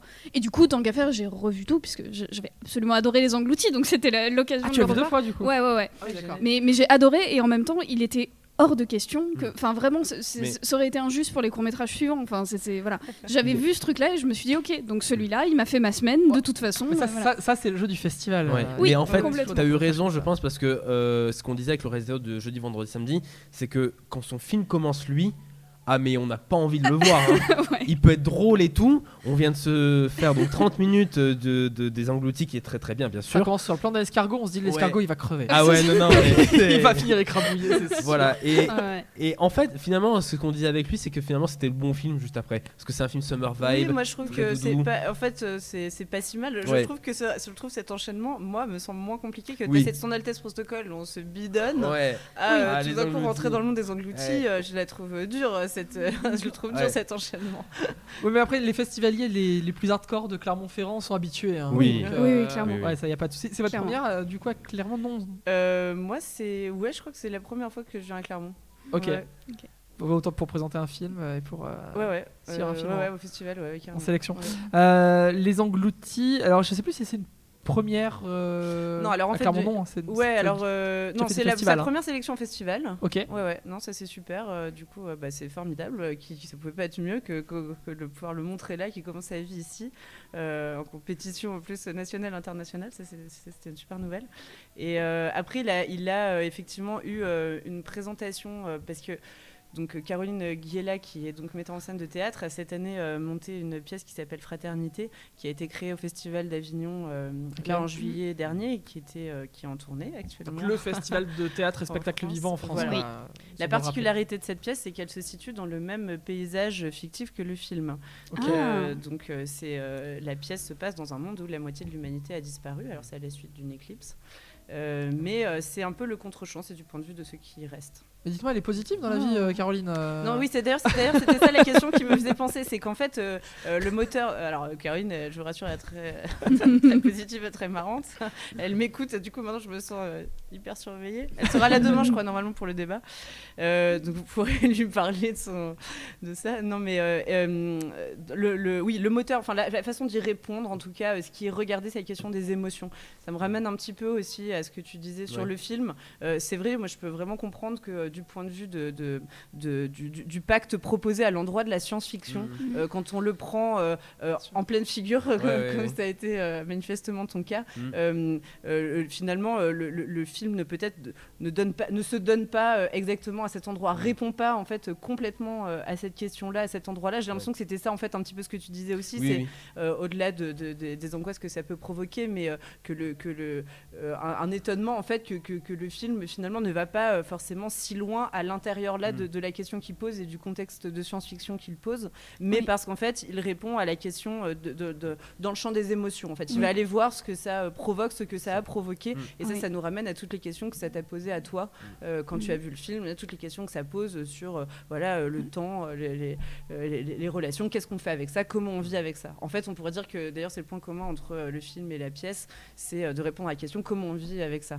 après cette catastrophe. Mais c'est ce qui est intéressant, c'est que là, tout à l'heure, ces questions que j'ai soulevées, j'ai aussi l'impression que ce sont des questions euh, un peu générales et qui ont touché tout le monde. Mais on a aussi nos propres questionnements, c'est-à-dire qu'il y a la double lecture, la lecture euh, générale, euh, collective et la lecture, la lecture complètement personnelle. Bah ça, il n'y a pas de mieux comme euh, expérience d'un film, non? J'adore vous entendre dire ça parce que, enfin, déjà en tant que monteuse, je rencontre pas toujours les spectateurs Oui, des films, mais, euh, et j'adore me dire que ça, quand ça provoque ça, enfin, euh, c'est. Bah, c'est nous, on doit être spectateur et prendre du recul en tant Oui. qu'intervieweur aussi, sûr. tu Ouais. vois. Et, euh, et c'est c'est pour Mm. ça qu'on essaye aussi d'avoir ce regard très collectif Mm. et de pas jouer Mm. que sur nos émotions, mais sur un film comme celui-ci, très honnêtement, c'est compliqué parce que Ouais. c'est un film qui, qui je pense, a- a- parle comme une petite voix à l'intérieur de chacun. Carrément. Bah, je pense que, je pense que. Caroline, elle a exactement ce don-là d'aller euh, chercher euh, les gens à l'endroit du Mm. cœur, là. hop, Mais ce qui marche, je pense, c'est vraiment la genèse du projet et aussi Mm. le fait que ce soit des non-pros. Quoi. Ouais. Très sincèrement, ça aurait été des acteurs pros, on ne serait pas rentré dedans pareil, c'est sûr. Enfin, moi j'ai cette Moi- sensation-là. Moi, je sais je pas sais parce pas, que je crois qu'ils sont, ce sont des acteurs. Euh, D'ailleurs, au passage, on peut plus vraiment dire qu'ils sont tous non professionnels. Alors déjà, il y a des acteurs aussi euh, professionnels, hein, donc euh, toutes les, femmes et puis certains euh, hommes sont des acteurs qui sont venus dans la prison jouer avec les détenus. Et puis un des détenus est en fait sorti de prison peu de temps après et il était resté en lien avec Joël Pomera et là, il a rejoint la compagnie de Pomera. Ah, c'est cool. et donc il a. C'est une belle histoire aussi. Ouais, voilà. Donc lui aujourd'hui est professionnel. Ok. donc Bon, j'arrêterai de dire non trop alors. C'est vrai que la question professionnelle, non professionnelle, euh, elle m'a pas tellement. Euh, Je trouve que c'est pas ce qui est l'important dans le film. Euh, J'ai trouvé que c'était très bien joué, très juste, mais, mais pour moi vraiment l'important c'est que on va effectivement commencer par te faire ressentir une émotion qui va t'amener à une question et qui va, moi sur certains aspects du film, euh, ça m'a renvoyé euh, bah, des choses que j'avais pu voir, des situations vécues, des, des- alors évidemment pas dans ce contexte de science-fiction là, mais effacer quelqu'un de sa vie. Euh, c'est une problématique, c'est une vraie problématique, c'est une problématique réelle. Et là, il y a tout ce contexte autour, mais, mais c'est sans doute aussi pour ça que j'étais en vrac à la fin. Mais c'est vrai, c'est qu'est-ce que voilà, là, il y, a un- il y a un événement qui nous donne l'occasion de, C'est ça. mais, mais même sans cet événement-là, il y a des gens qu'on a effacés de sa vie ou qui nous ont effacé de la leur. Donc, euh, Comment voilà. on, on reboot notre disque dur? C'est ça, c'est ça. Bah en tout cas, Juliette, euh, c'est un plaisir de vous recevoir. Euh, Ouais. Oui. bah, merci de l'occasion euh, d'en parler. Alors c'est vrai que euh, Caroline euh, Guéla Nguyen, mal- malheureusement n'a pas pu venir euh, et euh, elle nous a signifié qu'elle reviendrait donc demain. Oui, et on a... m'a confirmé aussi qu'apparemment, moi je serai plus là, mais euh, elle, elle sera là pour la séance de micro. C'est ça Où sera aussi présent 30. donc euh, Jean euh, cet, euh, c'est- cet acteur euh, dont je parlais à l'instant là, qui euh, donc euh, Oui. Trop bien. maintenant, euh, et, euh, travaille avec Joël Pomera et, euh, et qui est euh, donc bah, c'est celui qui est en photo dans le, catalogue, et qui est un acteur euh, formidable. Oui. Donc euh, voilà, c'est, bah, c'est- enfin, je vous conseille vraiment cette séance parce Mm. que c'est vraiment formidable et très fort de l'entendre parler du film. C'est, euh, c'est, euh, ça, ça ra- rajoute aussi de l'émotion euh, souvent. euh. Vous risquez de vous faire engloutir sous vos émotions. Ouais, ouais. avec euh, avec ce, ce court métrage et puis l'ensemble de la séance F12 euh, dont Warsha euh, Mm. euh, on recevait tout à l'heure la réalisatrice et, et l'acteur principal également merci beaucoup Juliette je vous laisse euh, Merci. profiter Merci. de la fin du festival Ouais, ça y est, c'est la fin. Moi, mais, euh, ah oui donc on était de- le de- dernier rendez-vous quoi C'était avant de partir Merci, c'était très bien de finir avec ça. et ben Merci. c'était Bonne journée chouette merci beaucoup Merci, merci Juliette. Euh, et puis nous on va bientôt conclure cette émission Ouais. mais juste avant on va donner notre petite euh, nos petites recos Ouais. euh, nos recos du jour et puis euh, ce qui Ouais. va glisser doucement aussi vers euh, les pronostics puisque euh, peut-être que les engloutis peut-être que Warsha peut-être que partir un jour ou TNT qu'on a évoqué dans cette émission auront des prix euh, lors de la cérémonie demain soir Euh, mais si vous vous étiez dans les jurys quels seraient les films que vous récompenseriez messieurs dames? Ça c'est la question qu'on pourrait se poser Euh, moi, Xavier est-ce que tu as des coups de cœur qui là où tu te dis ou que tu as déjà évoqué ou non où tu te dis franchement ça peut, ça peut mériter un prix. Ouais, je pense que par exemple, euh, en meilleur documentaire, je pense que Little Berlin euh, va l'avoir. Je sais qu'il a déjà eu un prix, je sais plus lequel. Prix du rire Fernand Reynaud. Voilà, c'est ça. Mm. Et très franchement, je pense qu'il peut en avoir un autre ce soir, à mon avis. Euh, Demain soir. Demain soir, pardon, oui. est vendredi, hein. Oui, oui, oui, tout va bien, tout va bien. Il y a encore une journée de festival, tranquillou. euh, Meilleur euh, pour meilleur documentaire, je pense, parce que j'ai pas, euh, j'ai pas vu peut-être euh, tous les documentaires évidemment de la, la ah, sélection. on n'a pas tout vu. euh, Voilà, mais en national, en tout cas. en euh, clair. Euh, impossible. non, non, en tout cas, dans- en national, c'est ce que j'ai vu de, de mieux, de plus Ouais. intéressant et de plus percutant. Donc euh, voilà. Après, en fiction, c'est tellement difficile. Les engloutis, évidemment, ça va être euh, évidemment l'un des, favoris.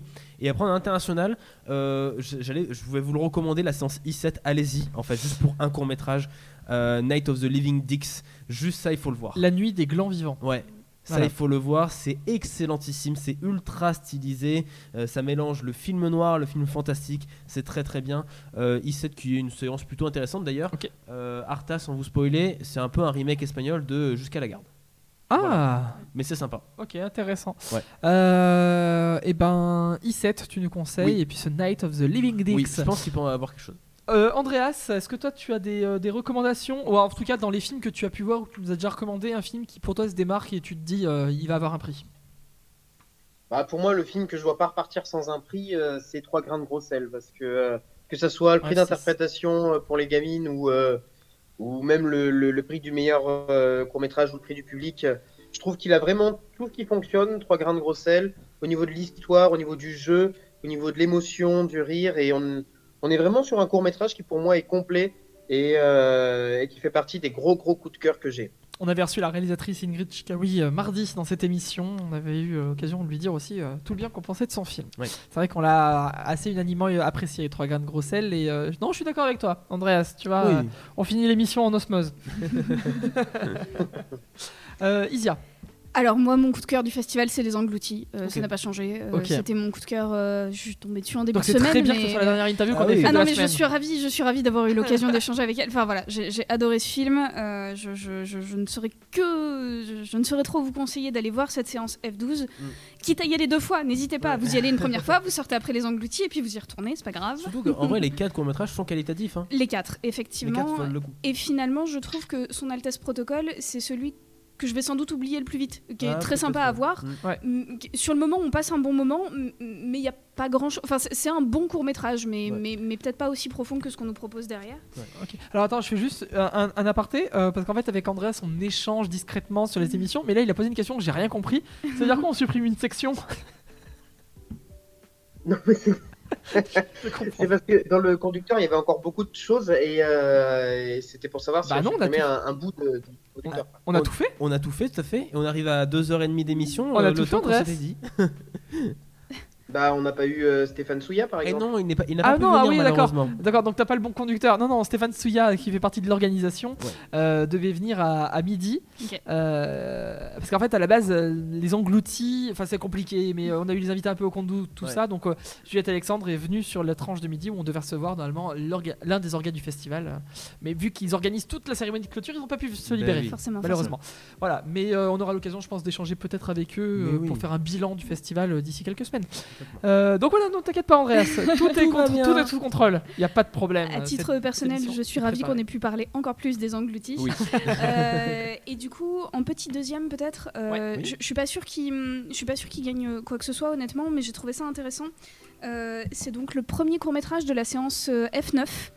Euh, L'inspection, ça. s'appelle. Ah, je l'ai pas vu. Ah, j'ai pas vu F9. je. Euh, trouve que, Non. pareil, c'est un court métrage qui pose des questions intéressantes, euh, à savoir euh, comment est-ce qu'on conçoit l'éducation? Euh, on sait que les profs chaque année disent qu'ils n'ont pas assez de temps pour faire leur programme, que Ouais. c'est compliqué, qu'il Mm. y a des notions à aborder. Là, en l'occurrence, on parle d'une professeure d'histoire. Comment on fait? Comment on fait pour en parler aux élèves? Comment on fait pour leur en parler sans les choquer? Mm. Ou en les choquant, mais pour qu'ils apprennent. Enfin voilà. Et du coup, c'est c'est toutes ces problématiques-là qui sont soulevées. Euh, Peut-être que ça aurait valu le coup de- d'aborder ça sous une- un angle encore plus documentaire, puisque là, finalement, tout le, tout le court métrage, c'est vraiment un échange entre euh, une enseignante et l'inspecteur qui vient, euh, bah, du coup, euh, inspecter son cours. Ouais. Euh, voilà, je, je trouve que, que c'est des problématiques qui peut-être méritaient un, un approfondissement encore, euh, encore plus grand, donc pourquoi pas l'angle du documentaire, mais voilà, c'est quelque chose qui vaut le détour et je ne peux pas parler que des engloutis. Peut-être que. non, tu ne peux pas. Par exemple, je pense- je pense au prix du public. Peut-être que partir un jour pour avoir le prix du public. par C'est exemple. vrai. Alors euh, oui, Souvent, ce après de après il y a des qui courts métrages moi par exemple que j'ai pas vu mais je sais qu'il y a le dernier euh, Sébastien Bédé qui est là, Ah, il y a oui. le Julien Ouais. Gaspard Oliveri. Euh, tu as un autre court métrage qui a été très remarqué qui s'appelle L'homme à la Mercedes pourpre. J'ai pas- Oui. Euh, Je l'ai vu, ouais. Oui, on l'avait vu. qui a ouais. été Ouais. beaucoup remarqué. Alors moi je suis pas trop rentré dans le Moi film. non plus, j'ai pas du tout. Mais je Non, sais non que ça a été assez apprécié. D'accord. Donc, euh, donc euh, voilà, il y a beaucoup de films qui peuvent Oui, oui. euh, Ouais. prétendre Mais, à ça. mais effectivement, je souhaite tout le bien à partir un jour parce qu'en plus, euh, voilà, ce côté générique karaoké, Ouais. pareil, ça amène quelque chose. Donc, euh, donc voilà, une Mm. comédie musicale qui, qui, qui fait ça un petit peu intelligemment. euh, Mm. C'est ça. Moi, ça me va bien et du coup, si elle peut repartir, voilà, pourquoi pas avec le prix du public, Ouais. effectivement. Euh, Jonathan, toi euh, moi, je vais vous conseiller quoi Euh, En F6, euh, moi j'ai. Alors, c'est bizarre parce que quand j'ai vu la séance, c'est un film que j'ai bien aimé, mais sans plus. En fait, plus je prends de recul et plus je l'aime, c'est Astel. Ah ouais. Euh, un film de Ramata Toulaïsi, Mm. euh, l'histoire de cette euh, jeune sénégalaise qui euh, va suivre son père Mhm. pour être berger, enfin aller dans les suite. élevages, tout ça, et ne pas forcément suivre les femmes dans les champs, c'est-à-dire s'émanciper un petit peu de- du destin qui l'attend.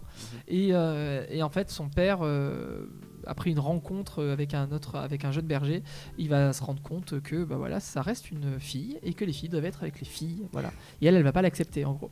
Et, euh, et ce film, il est beau, il est bien tourné. euh, et euh, esthétiquement, il y a une ambiance euh, qui est hyper chouette. Et malgré tout, on a derrière tout le sous-texte social, Mm. politique qui s'en découle, mais de manière très diffuse. Donc euh, voilà, j'ai très envie de défendre Astel et qui, je crois, a déjà eu un prix, me Oui. semble-t-il. Oui. Euh, je me demande si c'est pas Canal Plus ou SACD. C'est Euh, je crois. À vérifier. de Pour la première œuvre de fiction. Ouais, c'est ça. c'est ça, première- ouais. Oui, c'est ça. Mm. C'est son premier film à, à Ramata Toulaïsi. Tout à fait. Donc euh, Astel en France, euh, même si euh, euh, j'ai aussi des coups de cœur que vous avez déjà cités. Euh, c'est c'est histoire de donner aussi d'autres films, bien entendu. Oui. Oui. Euh, et après en international, euh, en international, bah, j'avoue que euh, j'ai bien aimé en animation euh, Marco and Polo Go Round Ah en oui. i5. Ouais, j'avais Ouais. trouvé ça euh, pareil avec du recul, assez assez assez fou Et et euh, ambitieux. assez ambitieux et ça racontait pas mal de choses. Voilà, donc Ouais. euh, j'ai très envie de vous conseiller ces deux films et je pense qu'ils peuvent repartir avec des prix. Et très très vite, du coup, je vous conseille aussi, puisqu'on on parle du côté international, euh, la sélection euh, Euro, enfin euh, Heure 1, ça s'appelle, Ouais. euh, le prix du public européen. Euh, je, je trouve que la sélection vaut le coup. Euh, le dernier en particulier, Mothers, euh, Mhm. à propos d'une bah, famille de drag queens, euh, ça rejoint euh, certaines thématiques qu'on a pu, qu'on a pu Aborder dans l'émission. Euh, et voilà, ça vaut le détour. Ok, et ben écoutez, je crois qu'on a fait un peu le tour des recos et des petites choses à, à dire euh, à nos spectateurs. Oui. Et ça conclut ces courses en sucre qu'on a pris avec vous tous les matins cette semaine, du lundi au vendredi. Euh, et je pense qu'on a à peu près euh, tout dit, fait le tour. Si vous voulez euh, revoir toutes les interviews, nous réécouter, jouer avec Oui. nous de nouveau, tout ça, il y a tous les replays qui sont dispo euh, pendant quelques temps sur Twitch, sur YouTube également, et puis les podcasts des émissions sur toutes les plateformes. Exactement. Voilà, sur Spotify, Apple Podcast et tout ça. Exactement. Euh, moi, j'ai pris un pied fou à, à être là avec vous, avec euh, Xavier, avec Isia, avec Andreas euh, de loin, euh, mais aussi avec Amélie, avec Pierre-Louis, avec Max qui nous ont rejoints dans les différentes émissions depuis le début de la semaine. Et puis surtout, je veux aussi remercier particulièrement la Bamboche qui nous a Oui. reçus tous les jours, ce bar Clermontois qui a ouvert depuis quelques mois Merci et dans lequel ouais. il faut absolument aller parce qu'il y a aussi des salles karaoké Oui. cool. et on aime le karaoké. Ouais. Complètement. Et puis ça fait un joli cadre pour l'émission, on va pas se mentir. Ça fait un joli cadre pour l'émission. On aime le karaoké, on aime la bière, euh, on aime les bars, on aime le festival. Donc tout était lié finalement pour qu'on se retrouve ici. On espère pouvoir revenir l'année prochaine également. Carrément. Merci à Merci. tous ceux qui nous ont suivis. Ce fut de superbes émissions. Ce furent de superbes émissions. Ouais. Euh, et on aura l'occasion de vous retrouver très vite sur la chaîne Colibri. Bien sûr. Avec dès lundi un nouveau quiz. Oui. Euh, probablement un ciné quiz pour rester dans cette mouvance Allez. cinéma. Il y a des chances. Euh, mercredi prochain, culturellement votre avec Andreas. On a déjà le sujet ou pas Euh, non, là, je l'ai pas euh, en tête, mais oui, oui, on a déjà euh, l'émission de, de préparer. Regardez comme c'est bien rodé. Euh, avez c'est bien préparé. C'est hein. bien bien préparé. hein. Euh, et puis jeudi prochain, Du clap au nouveau clic. de clap au- du clap au clic. Tout à fait. C'est vraiment pas facile. Non, mais il, il est vraiment pas facile ton titre. Non, du clap au clic. claque. Du clap Non, au moi j'ai tendance à dire du clac au clic. hein. Oui, je suis bon, désolée, bah, c'est plus euh, facile. euh. clic. tu ne sais pas parler, c'est tout. C'est un Du coup à clap prendre. au clic. Oui, c'est un coup à prendre. tu que. Et, euh, alors moi je serai pas là sur cette émission. Oui, mais on parlera quand même de- plein de choses. Je serai Voilà. un peu loin, j'ai d'autres choses à faire. voilà, et ceux qui suivent la chaîne le savent normalement. Très bien. Euh, mais du coup, euh, du coup voilà, on aura Ouais. l'occasion de faire pas mal d'émissions dans les euh, dans les dans les instants à venir. Absolument. Voilà. Je vous souhaite tous une très bonne journée. Oui. Je pense que ça y est, on a fini. On peut rendre l'antenne. On n'a jamais envie de rendre. Ça l'antenne. fait, ça fait un peu bizarre en plus euh, la dernière. J'ai l'impression que le festival est fini, c'est pas le cas. J'ai la encore des dernière- séances de prévues, mais J'ai l'impression que c'est fini. J'ai l'impression que c'était la plus courte émission alors qu'elle a duré 2h45 quand même. Soyons clairs, euh, c'était euh, c'était euh, intense. Oui. Merci à vous. Merci. À Merci très beaucoup. vite. Au Et revoir. bye bye sur Colibri. Salut la. Colibri. Bye bye.